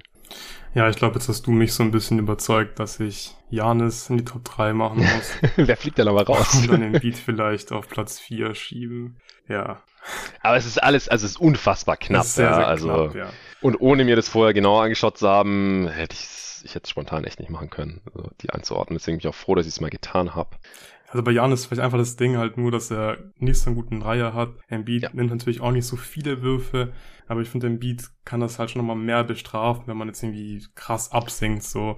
Deswegen, ja. glaube ich, hatte ich halt so Embiid direkt mal vor Janis, weil es halt irgendwie sehr, sehr ähnliche Spielertypen sind in der Offense, also wo sie ihre Abschlüsse halt dann bekommen. Ähm, und einfach halt auch so, ja, so, so körperlich, so kannst du dir ja überhaupt nicht verteidigen im Prinzip. Janis zieht natürlich mehr zum Korb und dann im Beat halt mehr im Post und die Midranger und so. Ähm, aber ich dachte halt so, ja, okay, Janis hat halt diese Schwäche mit dem Dreier, nimmt halt irgendwie aus irgendeinem Grund trotzdem vier pro Spiel. Aber ja, hat mich schon ein bisschen überzeugt. Aber es ist, wie gesagt, sehr, sehr knapp und es ist cool, dass es so viele, so viele gute offensive Spieler in der NBA gibt. Ja, es ist mega geil. Und Embiid und Janis sind ja beide in der Age 27 Season, Jokic in der Age 26 Season. Trey Young ist 23 Jahre alt da werden wir noch viele Jahre dran Spaß haben. Also, wie gesagt, durch KDs Verletzung und durch Stephen Currys äh, ja, Slump, sag ich jetzt mal, den äh, ich mir auch angeschaut habe, der jetzt wahrscheinlich auch an 5 kommen würde. Können wir gleich noch kurz drüber sprechen, nachdem wir Jokic besprochen haben. Sind so Honorable Mentions für den Offensive Player of the Year. Ähm, die Ü30-Spieler, die sind jetzt halt so ein bisschen rausgefallen hier und das sind jetzt halt alles diese, diese neue Generation. Vor allem halt mit Jokic, Antetokounmpo und Embiid, ja alle als Bigs gelten müssen. Könnten nicht unterschiedlicher sein, so vom ja, Körpertyp, Skillset, äh, teilweise auch Mindset, aber das ist schon, das ist schon sehr, sehr geil. Auf jeden Fall super spannend. Und ja, Embiid ist der versatilere Scorer. Das sehe ich auf jeden Fall auch so. Ah, von Embiid haben wir halt noch keinen gesunden Playoff-Run gesehen, aber ich glaube, dass er in den Playoffs tendenziell eigentlich schwerer zu stoppen sein müsste als Janis. Und von Janis haben wir es halt bisher auch nur so einen halben Playoff-Run gesehen, habe ich neulich auch wieder auf Twitter diskutiert, weil ja. gegen die Heat war das super dominant, aber die Heat waren da irgendwie auch nicht sie selbst, keine Ahnung wieso. Dann gegen die Nets war das teilweise Vogelwild und er wusste nicht, was er gegen Black fucking Griffin tun soll. Und da hätten die fast verloren. Deswegen, weil sie halt auch Mismatches nicht attackieren konnten. Und also da sah Janis echt nicht gut aus, streckenweise, war auch nicht so besonders effizient. Gegen die Hawks hat er nur dreieinhalb Spiele gemacht und davon wurden zwei verloren, also das war auch echt nicht geil. Und dann gegen Phoenix, ähm, ja, war er dann wieder fit, so ab Spiel 2 kann man glaube ich sagen, Spiel 3 vielleicht, na, war dann super dominant, weil die, weil die Suns halt auch überhaupt keine Size hatten, abseits von Aiden und wenn der Foul Trouble hatte oder so, war halt Feierabend. Und dann äh, haben sie einige Spiele knapp gewonnen und äh, am Ende hat er dann natürlich noch dieses 50-Point-Closeout-Game gemacht, wo er aussah wie, wie ein griechischer Gott halt. Aber unterm Strich, man darf nicht vergessen, dass der, dass der Run von Janis nicht durchgehend dominant war. Das müssen wir auch erst noch sehen. Von Embiid auch. Aber ich glaube halt, dass Embiid eigentlich theoretisch schwerer zu verteidigen ist. Einfach weil er einen viel verlässlicheren Jumpshot hat. Nicht nur Catch and Shoot aus dem and Pop oder so, sondern auch Pull-Up. Also es ist halt so krank, wenn man Embiid spielen sieht. Der dribbelt vor, der ist 7-2 und dann einen Pull-Up 3, als wäre Steph Curry zwischen den Reihen. Wie willst du das verteidigen? Das ist einfach nur heftig.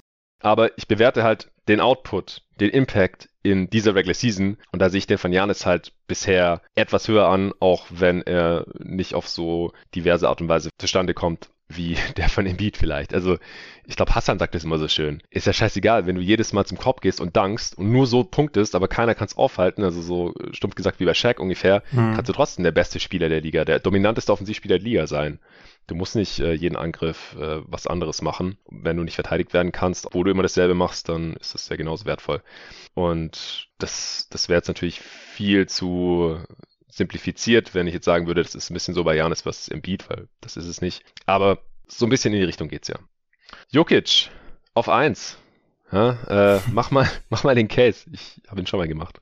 Ja, ich finde, er ist einfach fast schon mit Abstand irgendwie der beste offensive Spieler. Äh, 65% True Shooting, das ist unglaublich effizient, äh, gerade bei so einem hohen Volumen. Er macht zwar ähm, im Schnitt die wenigsten Punkte von den Kandidaten, die ich mir jetzt hier so angeschaut habe mit 25,5, ähm, aber es ist halt auch so, wenn er selbst scoret, wirklich so ein bisschen Pick Your Poison. Also neben Embiid ist er der beste Post-Up-Spieler der NBA, vielleicht sogar besser als Embiid. Finde ich, da mhm. kann man den Case auch machen. Dann ähm, trifft er seinen Dreier ziemlich gut, 36,4 Prozent, hat kein unglaublich hohes Volumen, aber er kann es auf jeden Fall bestrafen, wenn du ihn draußen stehen lässt. Es ist auch ziemlich wertvoll, finde ich, dass du es machen kannst, wenn du es machen musst. Ja, und dann, und dann trifft er ja auch in between. Ne? Also ist wirklich ja so ein bisschen egal, von wo er einen Wurf nimmt, wie die Würfe aussehen. Es sind ja teilweise auch sehr, sehr wilde Würfe und Finishes. Er hat so einen guten Touch einfach. Äh, ist wirklich unglaublich. Und Scoring ist ja dann nicht mal seine beste Fähigkeit, sondern einfach dieses unglaubliche Playmaking. Äh, das hat wahrscheinlich auch diese Saison einfach, äh, es wurde ganz klar gezeigt, weil er spielt halt mit, ja, dem viert, fünft besten Spieler so im Nuggets-Kader. Aaron Gordon ist so die zweite Option. Monte yeah. Morris spielt, muss jetzt die Jamal Murray-Rolle so übernehmen. Ähm, und die sind trotzdem gut, die sind trotzdem offensiv gut. Äh, Nuggets sind Top 10 in der Offense, haben die neuntbeste Offense der Liga. Mit Jokic auf dem Feld haben sie laut Clean Glass ein 118er Offensivrating. Das ist der beste Wert in der Top 3 und auch so, glaube ich, von allen Kandidaten. Sie sind mit ihm 14,2 Punkte besser in der Offense. Klar, hängt doch mit den Backups zusammen, ähm, aber er hat halt im Prinzip keine Schwäche in seinem Game. Also, wie gesagt, Post-Up, er kann auch zum Korb ziehen, ist zwar nicht schnell dabei, aber ist egal, weil er so einen guten Touch einfach im Ring hat, trifft 63,5% seiner Zweier. Ähm, ja, und dieses Playmaking ist wirklich verrückt. Also wie er die Defense manipuliert, was dabei dann halt für Looks für seine Teammates rausspringen, ist schon grandios, weil es sind dann einfach so super hochprozentige Abschlüsse, die er da kreiert. Das finde ich richtig wertvoll. Ist für mich fast auch schon der beste Playmaker vielleicht in der NBA. Ich weiß nicht, ob ich jetzt Trey Young mhm. zum Beispiel besser finde, so als ja, traditionellen Playmaker auf der Pick and Roll, Point Guard spielt viele Assists. Ähm, keine Ahnung, also ich finde Jokic ist da schon ganz oben mit dabei, wird ja mal gesagt, ja, Pass, Best Passing Big Man of all time. das ist er safe. Aber ich finde halt scheißegal, ob er jetzt ein Big Man ist oder nicht, also ist er einfach ein super Playmaker. Und das in der Kombination mit dem Scoring, ja, das ist, glaube ich, das beste Gesamtpaket. Ja, was man nicht vergessen darf, ist, dass es halt auch ein Riesenvorteil ist, dass er so groß ist. Er kann über jede Defense drüber schauen. Ja, ja. Und es ist halt ein Riesenvorteil gegenüber einem Trey Young, der vielleicht, wenn er 6'10 wäre, genauso gut oder noch besser wäre als Jokic, aber ist er halt nicht. Chris Paul auch nicht. Und ich habe das schon oft gesagt, Chris Paul kann nicht dieselben Pässe spielen wie LeBron James, weil er sie einfach nicht, nicht sehen kann oder sich einfach auf seine Augenhöhe von unter 1,80 Meter und bei LeBron ist seine Augenhöhe halt so auf 2 Meter oder sowas. Du bist einfach 20 Zentimeter niedriger, du kannst dir nicht sicher sein, ob da nicht noch ein Defender irgendwo ist im, im toten Winkel gerade. Dann spielt er manche Pässe einfach auch gar nicht und Chris Paul ist eh so ein risikoerverse Spieler. Aber ich habe halt auch das Gefühl, manche Pässe sieht er halt einfach gar nicht, die LeBron zum Beispiel sieht und das sind jetzt einfach zwei Beispiele, weil ich die beiden Dudes sehr viel spielen sehen habe. Und Jokic ist halt nochmal größer, der ist 6'10 und das, ich glaube, den Case kann man schon machen, dass er der, der beste Player Playmaker ist, einfach von dem, was er tut, äh, alle Voraussetzungen mal zusammengenommen. Ja, es ist schon krass, was Jokic macht. Äh, ich glaube, deine Clean Glass Zahlen, die waren nicht von, nicht von heute, weil meine weichen leicht ab. Kann das sein? Ja, meine sind von vorgestern. Ja, ist halt noch ein Spiel oder zwei seit er ja. dazugekommen. Ist ja auch egal. Also es ist einfach ein, ein, heftiges Niveau, auf dem er sich da bewegt. Du hast ja auch schon gerade ein paar, paar Zahlen genannt. Also Nuggets, äh, Offense bricht halt komplett ein ohne ihn. Mit ihm auf dem Feld ist einer der besten. Ohne ihn äh, geht's total runter in den Keller. Ich hatte es vorhin auch schon genannt, 99. Percentile. Also das ist einfach abartig. Und, und er ist halt selber auch so effizient, das habe ich letztes Mal auch schon gesagt. Da hat er 130,2 äh, Points per 100 Shot Attempts gehabt. Jetzt sind es sogar schon 132,6 mittlerweile. Also noch, noch krasser geworden. Ich hatte ihn letztes Mal schon als Offensive Player of the Year. Und da habe ich auch schon gesagt, eigentlich müsste er noch mehr Würfe nehmen weil seine Usage ist halt im Vergleich mit Janis und Embiid und auch zum Beispiel John Morant deutlich niedriger. Ja, Janis 36,1, Embiid 38,1, Morant auch 36 und Jokic mit 31,7. Also Usage laut Clean the Glass, da ist ja schon das Passing, also das Playmaking durch die Assists mit drin. Nicht nur die reine Scoring Usage. Also man könnte vielleicht sogar den Case machen, dass er dann noch mehr forcieren könnte. Aber wie gesagt, die Nuggets Offense ist halt auch wirklich in Anbetracht dieses Spielermaterials so, so gut schon, dass man ihm da wenig vorwerfen kann. Das, das will ich eigentlich gar nicht. Und er ist für mich deswegen gerade auch relativ deutlich der beste Offensivspieler dieser Liga, deswegen muss er der Offensive Player of the Year hier auch bei uns sein, bei jeden Tag NBA. Ich habe gerade übrigens auch nochmal geschaut wegen Post-Ups. Also Embiid postet deutlich öfter ab als Jokic. 29% äh, seiner Abschlüsse bei Embiid und bei Jokic sind es 21%. Äh, dafür ist Jokic leicht effizienter, 87. Percentile, Embiid 83. Also 1,13 Punkte per Post-Up-Play für Jokic und bei Embiid sind es 1,0 8. Das sind beides sehr, sehr starke Werte, weil die meisten Spieler, die kommen nicht über einen Punkt pro Play im Post-Up hinaus und äh, öfter aufposten als Embiid tut nur Robin Lopez, ja, Captain Hook. Captain Hook. Aber der scored nur 0,9 Points per Play, also das ist keine so tolle Idee. Dann kommt schon Embiid, dann kommt Valanciunas, 27% Frequency, Nurkic, Porzingis, meine Fresse, 22% öfter als Jokic und Aiton auch öfter als Jokic. Also Jokic könnte vielleicht sogar noch ein bisschen öfter aufposten, denn von denen, die das wirklich oft machen, ist er ja, weit und breit der Beste. Also er und Embiid sind die einzigen, die das öfter als ja, 17% ihrer Angriffe machen und über 80. Percentile hinauskommen. Es ist, ist einfach auch eigentlich ausgestorben, so effiziente Post. Offense, aber ich glaube, gute Teams brauchen halt trotzdem guten Post-Defender, weil sonst kommst du ja an Jokic oder Embiid nicht so wirklich vorbei, da musst du ständig Double und Triple Team und dann äh, beide Teams haben ja, wenn, gesund genug Shooting und dann ja, Secondary Playmaking. Äh, Porter Jr. kann Straightline Drives machen und da, da finishen oder halt direkt den Dreier nehmen, weil kann eh keiner blocken beim Closeout bei seiner Länge und, und Jamal Murray kann dann eine, eine Scramble, Scrambling Defense da auch attackieren. Also das äh, müssen Teams, glaube ich, auch im Teambuilding hier kurz- bis mittelfristig und auch langfristig, wie gesagt, wenn man sich das Alter von diesen Dudes reinzieht, wirklich beachten. Ja, du brauchst irgendwen, der One-on-One wenigstens eine Chance hat gegen Jokic, Embiid und Janis. Wen hast du noch in Betracht bezogen für Offensive Player of the Year, den wir jetzt noch nicht genannt haben? Hast du dir noch mehr Spiele angeschaut?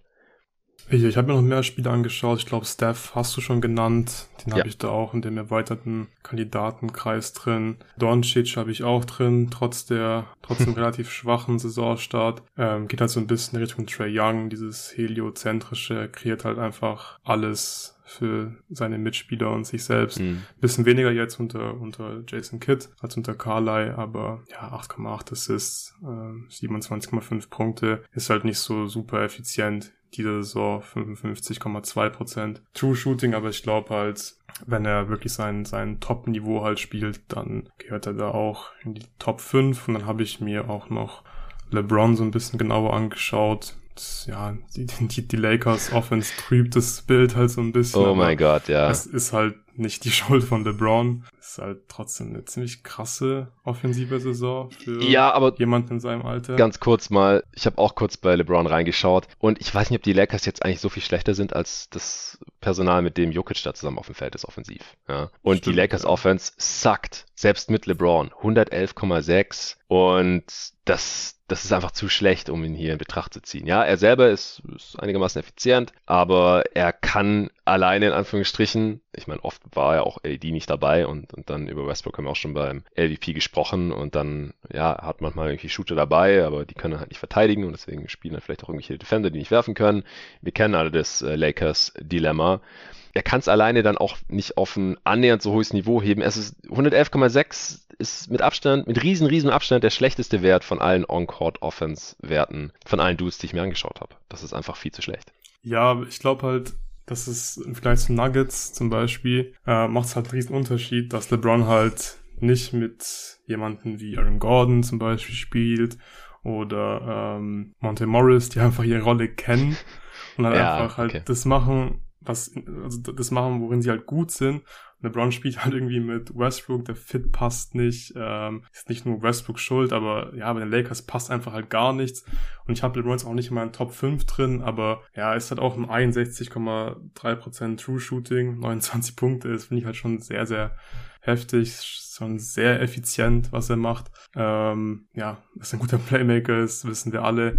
Ja, ich habe ihn einfach nur mal da erwähnt und bin mir ein bisschen genauer angeschaut, aber es stimmt schon, es ist schwierig, einen Case ihn zu machen, wenn die bei der Konkurrenz halt, halt auch so schlecht ist, genau bei der Konkurrenz. Genau, alle anderen sind selber auch effizient, haben auch krasse per Game Stats, machen viele Punkte und Assists und dann ist die Team Offense halt auch noch gut, zumindest mal wenn die auf dem Feld sind. Ja, ja das ist, ist echt übel. Also ich habe äh, auch für MVP LeBron komplett raus. Ja, habe ich mir auch nicht angeschaut für weil MVP. er ist der einzige der mit seinem Team ausgescored wird, wenn er auf dem Feld steht. Minus 1,6. Das, das geht aber nicht klar. Also alle anderen, die machen mehr Punkte als ihre Gegner, wenn sie auf dem Feld sind. Und zwar ist es nicht knapp. Hast du Morant schon genannt? Äh, habe ich noch nicht genannt, aber den habe ich auch drin. Hätte ich jetzt als nächstes ja. genannt. Ja, also finde ich nicht Top 5, aber auf jeden Fall halt in dem erweiterten Kandidatenkreis. Ja, nach äh, Trey Young kommt dann auch bei mir relativ schnell Stephen Curry. Ja, mhm. die Warriors sind auf Platz 16, was die Offense angeht, aber es liegt nicht an Stepher. Wenn er drauf ist, machen die Warriors äh, 115 Punkte auf 100 Possessions und er hat den krassesten On-Off-Wert. Also die Warriors Offense sagt einfach, wenn Curry nicht spielt und mit Curry auf dem Feld sind die Warriors 8,7 Punkte besser. Das ist der zweitbeste Wert nach äh, Nikola Jokic. Äh, wie gesagt, der hat ungefähr 13, zumindest Stand heute. Ja, Trey Young hat auch einen besseren Wert. Damn, ja, du hast recht. Ja. 10,4. Das ist der drittbeste Wert. Sorry, sorry, sorry. Ja, es ist, es ist langsam schon spät. Wir sollten noch ja. langsam zum MVP kommen. Aber ja. noch kurz, äh, Steph, wie gesagt, es liegt nicht an ihm, dass die Warriors Offense nicht so toll ist, weil wenn er drauf ist, dann ist sie tatsächlich sehr, sehr gut. Nicht auf dem Top-Niveau der anderen hier, aber es liegt halt auch daran, dass, dass Draymond, wie gesagt, äh, schon länger raus ist. Das macht sich nicht nur in der Defense bemerkbar, sondern auch in der Offense. Und Curry ist halt nicht dieser, dieser undeniable Spielertyp, der, klar, der macht Off-Ball so viel wie kein anderer Spieler hier, auch keiner von diesen hier, aber auch keiner in der Liga, macht dadurch die Offense schon besser, auch wenn die Dreier mal nicht fallen oder so. Aber ich, ich sag's immer wieder, aber er ist halt nicht auf dem Niveau von unseren Top, Top 3 hier, dass er jedes Spiel auf jeden Fall auf seine Punkte kommt. Und äh, im Fall von Jokic natürlich dann auch auf seine Assists und auf die Art und Weise das Team jedes Mal boosten kann, weil wenn sein, sein Dreier mal nicht reinfällt, dann wird es schnell schwierig. Er hat ja auch relativ schlechte Zweierquote diese Saison, hat nicht mehr ja dieses Driving Game, was er noch vor ein paar Jahren gehabt hat. Da macht sich das Alter vielleicht auch schon so langsam ein bisschen bemerkbar, aber er ist trotzdem noch so eine offensive Force, dass er bei mir auch noch ja an den äh, Top 5 schnuppert oder auf Platz 5 sogar ist. Er oder Morant kann man wirklich streiten. Äh, Morant, die Grizzlies Offense, die ist noch ein bisschen besser als die der Warriors, wenn, wenn Morant drauf ist. Insgesamt auch die, die sechstbeste der Unterschied ist halt nicht so riesig. Nach wie vor, äh, auch ohne Morant, funktioniert die Grizzlies Offense noch relativ gut. Aber es ist halt auch immer so eine Philosophiefrage. So, ja, wie viel straft man jetzt den Spieler ab, nur weil er einen soliden Backup hat, jetzt mit, mit Tyus Jones oder weil die Bench-Lineups der Grizzlies einigermaßen funktionieren. Was man sagen muss, die Shooting-Effizienz von Morant ist halt die ineffizienteste von den ganzen Spielern, die wir bisher besprochen haben. Ist der einzige, der unter 120 Points per Shot Attempt hat und zwar nur 115,6. Chris Paul ist, ja, wollte ich ja noch erwähnt haben, einfach weil die Suns Offense mit ihm auf dem Feld so gut funktioniert, weil er da halt als primärer Ballhändler und Playmaker hauptverantwortlich für gemacht werden kann. Ist jetzt auch interessant, wie das dann aussieht, wenn Booker wieder äh, spielt und, und dann aber ohne Chris Paul bis, zur, bis zum Ende der Regular Season. Und der ist aber halt, was das Scoring angeht, erstens mal vom Volumen her mit Abstand der ungefährlichste. Der übernimmt dann halt am Ende in der Crunch-Time, wenn nötig, aber ansonsten macht er halt nur seine 10, 12, 13 Punkte. Im Schnitt sind es äh, nicht mal 15. Und äh, ein Morant, der, der muss jeden Angriff davon abgehalten werden, dass er nicht einfach in die Zone zieht und, und stopft oder einen Korbleger macht. Aber Chris Paul, auch weil der Dreier diese Saison nicht so gut fällt, auch nur bei 115,9 Punkte per 100 Shot Attempts. Und DeMar DeRozan wollte ich noch genannt haben. Hast du den auch angeschaut? Ähm, angeschaut, ja, aber habe ich jetzt gar nicht reingenommen, aber kann man hm. auch einen Case dafür machen, dass er in Richtung Top 5 dieser Saison zumindest gehört. Ja, genau. Ich hätte ihn dann hinter Morant und Curry so ja. ungefähr auch am Niveau mit äh, Chris Paul vielleicht. Ja, auch mit ihm auf dem Feld ist die Bulls äh, Offense ziemlich gut und auch viel besser, als wenn er nicht spielt. 7,5 Punkte besser, um genau zu sein, ist auch 93. Percentile. Und er selber ist halt auch ziemlich effizient bei einer Usage von 33,2, äh, 120 Punkte per 100 Shot Attempts. Aber ja, super in der Clutch äh, und natürlich, wenn er seine Turnaround, Fadeaway, Pull-Up, Midranger oder aus dem, aus dem Post trifft, dann äh, auch ziemlich unguardable. Aber ich finde halt auch nicht ganz so undeniable wie die Bigs, die wir hier besprochen haben. Hat auf die Offense nicht so einen großen Impact wie in Steph Curry, äh, auch wenn er da Aufball um die Blöcke flitzt und solche Sachen. Und auch nicht, nicht ganz so krass wie John Morant, wie ich finde, durch seinen Drive. Okay, dann kommen wir endlich zum MVP. Die erste Frage ist, hast du da jetzt einen Spieler drin, den wir noch gar nicht erwähnt haben hier beim Offensive Player of the Year? In meinen Top 3 habe ich da niemanden drin. Nein. Hast du über einen nachgedacht, den wir da nicht Ich habe über ich habe über Booker nachgedacht, einfach weil Chris Paul ja jetzt ja einige Spiele verpassen wird. Hm. Gut, jetzt hat Booker halt auch Corona bekommen, ist ein Health and Safety Protocols, aber ich glaube, die Suns werden da schon irgendwie einen Spieler äh, haben, der vielleicht Votes bekommen wird. Ja, ich glaube, ein paar Votes bekommt er schon. Booker mal ein bisschen genauer angeschaut, einfach aufgrund dessen, dass er mehr Spiele machen wird als Paul am Ende der Saison. Aber ansonsten in meiner Top 5 haben wir alle Spieler gerade eben schon besprochen. Ja, ich habe über Booker nachgedacht, ihn aber letztendlich auch aus dem Vergleich rausgelassen, weil ich glaube, er hat keine Chance, ihn zu gewinnen. Vielleicht bekommt nee. er ein paar Fifth Place Votes oder so, also auf jedem Ballot kann man ja fünf Spieler eintragen. Ja. Und ja, ich glaube, die Top 3 sind relativ klar und ob man dann auf 4 und 5 äh, vielleicht mal einen Chris Paul einträgt oder einen DeMar Rosen oder einen Morant oder einen Curry, das wird von Voter zu Voter unterschiedlich sein und auch von den letzten, vom letzten Saisonviertel so ein bisschen abhängen, was Devin Booker da macht. Aber ich glaube, als wahrscheinlich dann der Spieler, der mindestens der zweitbeste Spieler ist der Suns äh, und dann aber viel mehr Spiele gemacht haben wird als Chris Paul vom dann wahrscheinlich noch besten Team der Regular Season. Da wird er vielleicht auch ein paar Votes bekommen. Aber ja, ich, ich hätte ihn jetzt halt noch hinter der Rosen und Paul eingeordnet und dann wird es langsam ein bisschen sehr breit, das Feld. Ja, wen hast du auf Platz 3? Ich habe Janis auf Platz 3. Ja, ich habe folgerichtig Janis auf Platz 2, weil ich ihn ja beim Offensive Player of the Year ja. vor Embiid hatte und beim Defensive Player ja auch. Also deswegen äh, einfache Entscheidung. Es ist, wie gesagt, relativ knapp, aber im Endeffekt habe ich mich halt äh, sowohl offensiv als auch defensiv für Janis entschieden. Und es geht ja jetzt sehr gegen die äh, aktuelle landläufige Meinung, die das so ein bisschen zu einem Two-Man-Race machen wollen zwischen Jokic und Embiid, mhm. wie letzte Saison. Ich habe Embiid auf drei. Wo hast du den? Embiid habe ich auf zwei. Ich habe ihn halt okay. äh, vor Janis einfach aufgrund vom, in Anführungszeichen, Teamerfolg ich finde, die 76ers ähm, spielen vielleicht eine bessere Saison als erwartet, gerade mit diesem ganzen Ben Simmons-Drama. Ähm, mhm. Und die Bucks underperformen so ein bisschen. Also haben da vor allem ein paar komische Spiele drin gehabt dieses Jahr. Und deswegen habe ich halt Janis auf drei, weil ich finde, dass der Teamerfolg und ehrlich gesagt auch so ein bisschen die Narrative halt eine Rolle spielt beim MVP. Aber ich kann es auch voll verstehen, dass man Janis halt auf zwei hat. Ja, also in der Realität hat es auf jeden Spiel auf jeden Fall eine Rolle, das, das Narrativ und Voter Fatigue und solche Sachen. Ich versuche das immer komplett rauszulassen, weil ich mhm. die Spielerleistung bewerten möchte.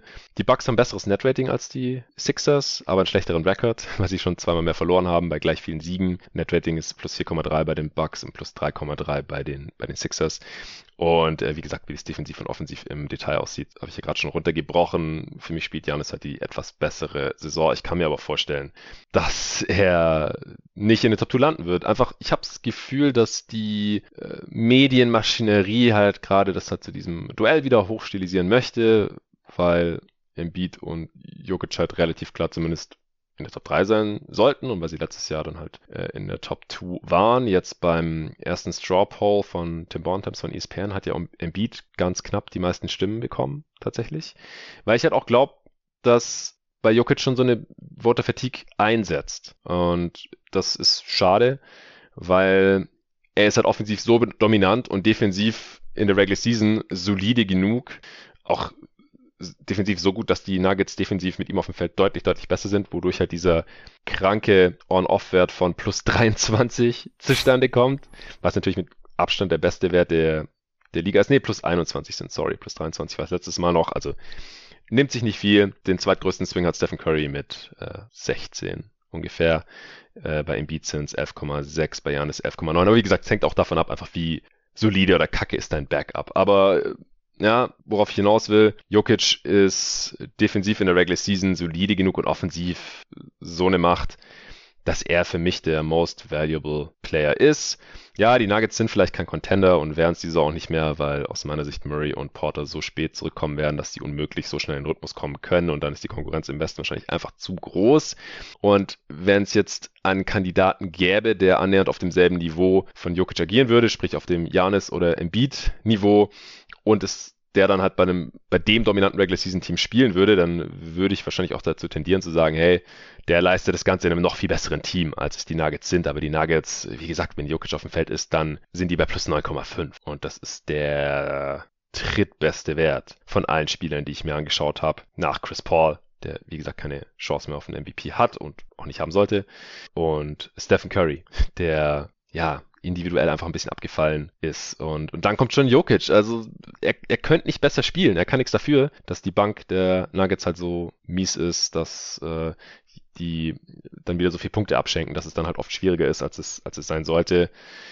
Deswegen ist es, ist es für mich äh, dann Stand jetzt Nikola Jokic, auch wenn ich fürchte, dass er in der Realität es eventuell gar nicht werden wird. Ja, ich glaube auch, dass Embiid MVP wird, aber Jokic ist schon ziemlich eindeutig der MVP der Liga, also spricht, wie du gesagt hast, eigentlich nichts für Embiid jetzt im Vergleich mit, mit Jokic. Aber ich glaube, dass es so ein bisschen ähm, eine Rolle spielt, dass letztes Jahr war es ja auch so ein bisschen so ein Two-Main-Race am Ende zwischen Jokic und Embiid und da hat halt mhm. Jokic mhm den MVP Award bekommen und ich glaube, dass jetzt viele Voter wahrscheinlich Embiid den Titel geben wollen, weil letztes Jahr halt schon eine MVP-würdige Saison gespielt hat und das jetzt halt wieder macht. Das Narrative ist auch gut, wie ich finde und ich glaube, dann wird's Embiid am Ende.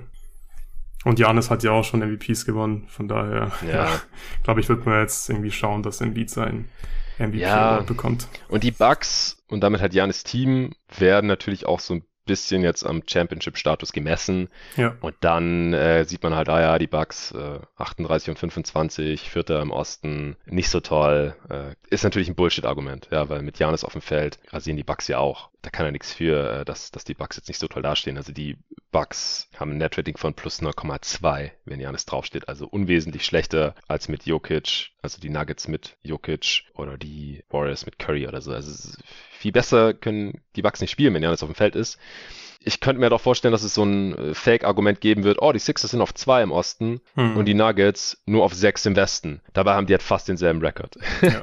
also ist halt auch, ist halt auch Bullshit. Und dann halt, wie gesagt, noch die Sixers, ja, die sind jetzt, die haben jetzt höhere Chancen auf den Titel, viel höhere Chancen auf den Titel als die Nuggets, wie ich meine, und sind dann halt ein Contender. Und wie gesagt, eigentlich bewerte ich Leistungen bei Contendern auch in der Regular Season höher, als wenn halt äh, ein krasser Spieler bei seinem Team, weil er keine tollen Teammates hat, irgendwie alles machen muss und dann krasse Stats auflegt, wie es halt Westbrook bei den Thunder damals zum Beispiel gemacht hat, wo halt klar war, okay, in Playoffs ist da halt sehr schnell Feierabend. Aber die Sixers sind ja auch noch nicht die ganze Sau schon Contender, sondern sind es jetzt halt geworden durch den Trade für James Harden. Das sollte hier jetzt eigentlich auch keine Rolle spielen. Aber ich kann mir wirklich vorstellen, wenn die Sixers jetzt hier durch den Rest der Regular Season vielleicht so ein bisschen durchpflügen, weil das Harden Embiid Pairing bisher auch krass aussieht, und sie dann auf 1 landen vielleicht und die Heat noch überholen im Osten, dann glaube ich, führt kein Weg an Embiid vorbei. Ich glaube auch nicht, dass Harden ihm jetzt irgendwie Stimmen klauen wird oder sowas. Dafür kommt er jetzt viel zu spät. Man hat schon gesehen, was Embiid für eine Saison gespielt hat. Er war schon auf diesem MVP-Level spätestens nach dem Januar vor dem All-Star-Break und er spielt ja jetzt bisher mit Harden auch nicht schlechter. Also seine, seine Rolle ist auch nicht wirklich kleiner geworden. Sieht genauso dominant aus. Und vielleicht, wie wir mit Fans Play of the schon gesagt haben, kann er sich auch noch mehr auf die Defense konzentrieren und dann hat er noch ein Argument mehr. Also ich, ich würde Stand jetzt auf Embiid tippen. Gleichzeitig haben es aus meiner Sicht Stand heute Jokic und Janis eigentlich mehr verdient, aber die Top 3 ist schon sehr, sehr krass. Und ich könnte mit allen dreien als MVP leben. Und äh, ja, dahinter würden dann halt ohne Reihenfolge irgendwie Curry, Morant, DeRozan, stand jetzt noch Chris Paul.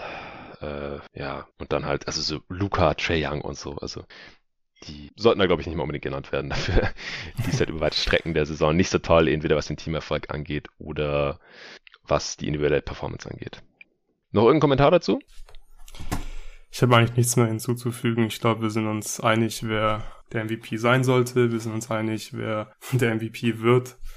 Und Top 3 sind wir uns ja auch einig. Die Reihenfolge passt nicht ganz. Aber ich sehe dann Argument für Janis über Embiid schon.